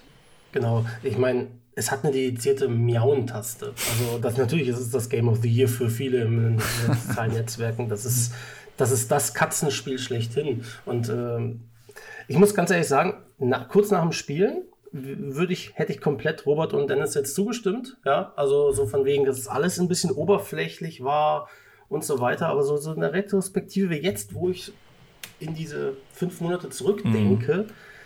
es gefiel mir schon. Es ist schon ein gutes Spiel, leider oberflächlich. Also vor allem Gameplay-mäßigen auf jeden Fall oberflächlich. Das Worldbuilding fand ich toll äh, die, die Idee, das Konzept an sich an, auf jeden Fall. Ich würde sagen, ein guter erster Titel für dieses äh, Studio ist es auf jeden Fall.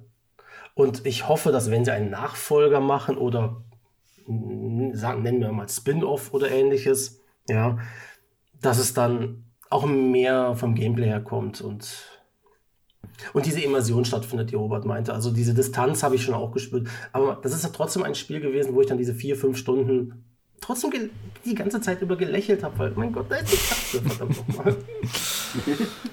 Was ja relativ besonders ist an dem Spiel, dass man nicht aktiv springen kann, sondern dass die, Sprung, äh, die Sprungplätze, an denen man ja, quasi die Aktionsfelder, auf die man springen kann, vorgegeben sind und dass man es eher mit, wie mit so einem Cursor auswählt. Das haben ja viele kritisiert. Ich fand es im Kontext darin, dass, dass man eine Katze spielt, eigentlich ziemlich gut. Also Katzen verfehlen selten ihr Ziel, was Sprünge angeht. Und ich hätte es seltsam gefunden, wenn man dann, ich weiß nicht, wenn man dann so eine Fail-Compilation auf, auf YouTube sieht, wie die Katze sich komisch aufs, aufs Kreuz legt. Also, mhm. ja. Ja, das sehe ich, das ich auf jeden Fall ganz genauso. Also, ich, ich will jetzt auch nicht, dass es so rüberkommt, als hätte ich das Spiel so schlecht gefunden wie Dennis. Weil so ist es nicht. Ähm, ich glaube, ich fand das schon nochmal eine ganze Ecke besser als du, aber ja, also mir hat einfach so der letzte der letzte Schliff gefehlt oder der letzte Kniff, dass ich so wirklich ganz weit oben im Jahr ansehen würde. Mhm. Ich, also mir hat es schon insgesamt gut gefallen und ähm, ich, ich teile auch viele der ähm, Worte des Lobes, die Sascha jetzt genannt hat. Also es ist schon eine tolle Idee auch und ähm, ja, einfach, wie, einfach rein audiovisuell einfach irgendwie mal was ganz anderes und dementsprechend ähm, will ich das jetzt auch nicht irgendwie zu sehr kritisieren. Ähm, aber ja, wie du sagst, diese, diese Sprungmechanik, das ist auf jeden Fall passend und ich glaube, das hätte sich nicht gut angefühlt, wenn die Katze irgendwo runterfallen könnte. Also das passt hm. schon. Ich finde es übrigens auch krass, wie gut das Spiel aussieht für so ein kleines Team, was daran saß. Also ist ja auch, wie gesagt, von Annapurna wieder gepublished, aber es ist trotzdem ein relativ kleines Team, wenn man sich mal die Credits anschaut. Ähm, sieht schon sehr hochwertig aus. Man darf aber auch nicht vergessen, ähm, man darf aber nicht vergessen bei Annapurna, dass die in den letzten Jahren generell sehr viel Budget den kleinen Indies geben. Mhm. Ich meine, bei 12 Minutes haben sie denen genug Budget gegeben für ähm, die beiden Schauspieler, McAvoy und Daisy Ridley als äh, Synchronsprecher. Das ist jetzt auch nicht gerade für einen Indie-Entwickler so einfach zu stimmen. Mhm. Und auch hier, wenn das Budget einfach vom Publisher dann auch noch mit reingegeben wird, so nach dem Motto, hey, hier, nimm nochmal das Zusatzgeld, dann können sie natürlich auch nochmal mehr investieren als nur als Beispiel Grapple Dog, ja, die einen 2D-Plattformer machen, der dann ein bisschen pixelig ist. Das ist, geht dann halt einfach nicht, wenn man das Budget zu, zu gering mhm. hat. Das war Teil 1 unseres großen Jahresrückblicks 2022. Wir haben uns natürlich noch eine ganze Weile länger über die Tops und Flops des Jahres unterhalten. Das gibt's dann im nächsten Teil, dabei unter anderem mit Games wie Bayonetta 3, God of War Ragnarök, Sonic Frontiers, Crisis Core Reunion und noch viele weitere. Bis dahin, nicht vergessen, abonniert uns auf YouTube und folgt uns auf Spotify. Power On, der Gaming Podcast. Vielen Dank und bis zum nächsten Mal.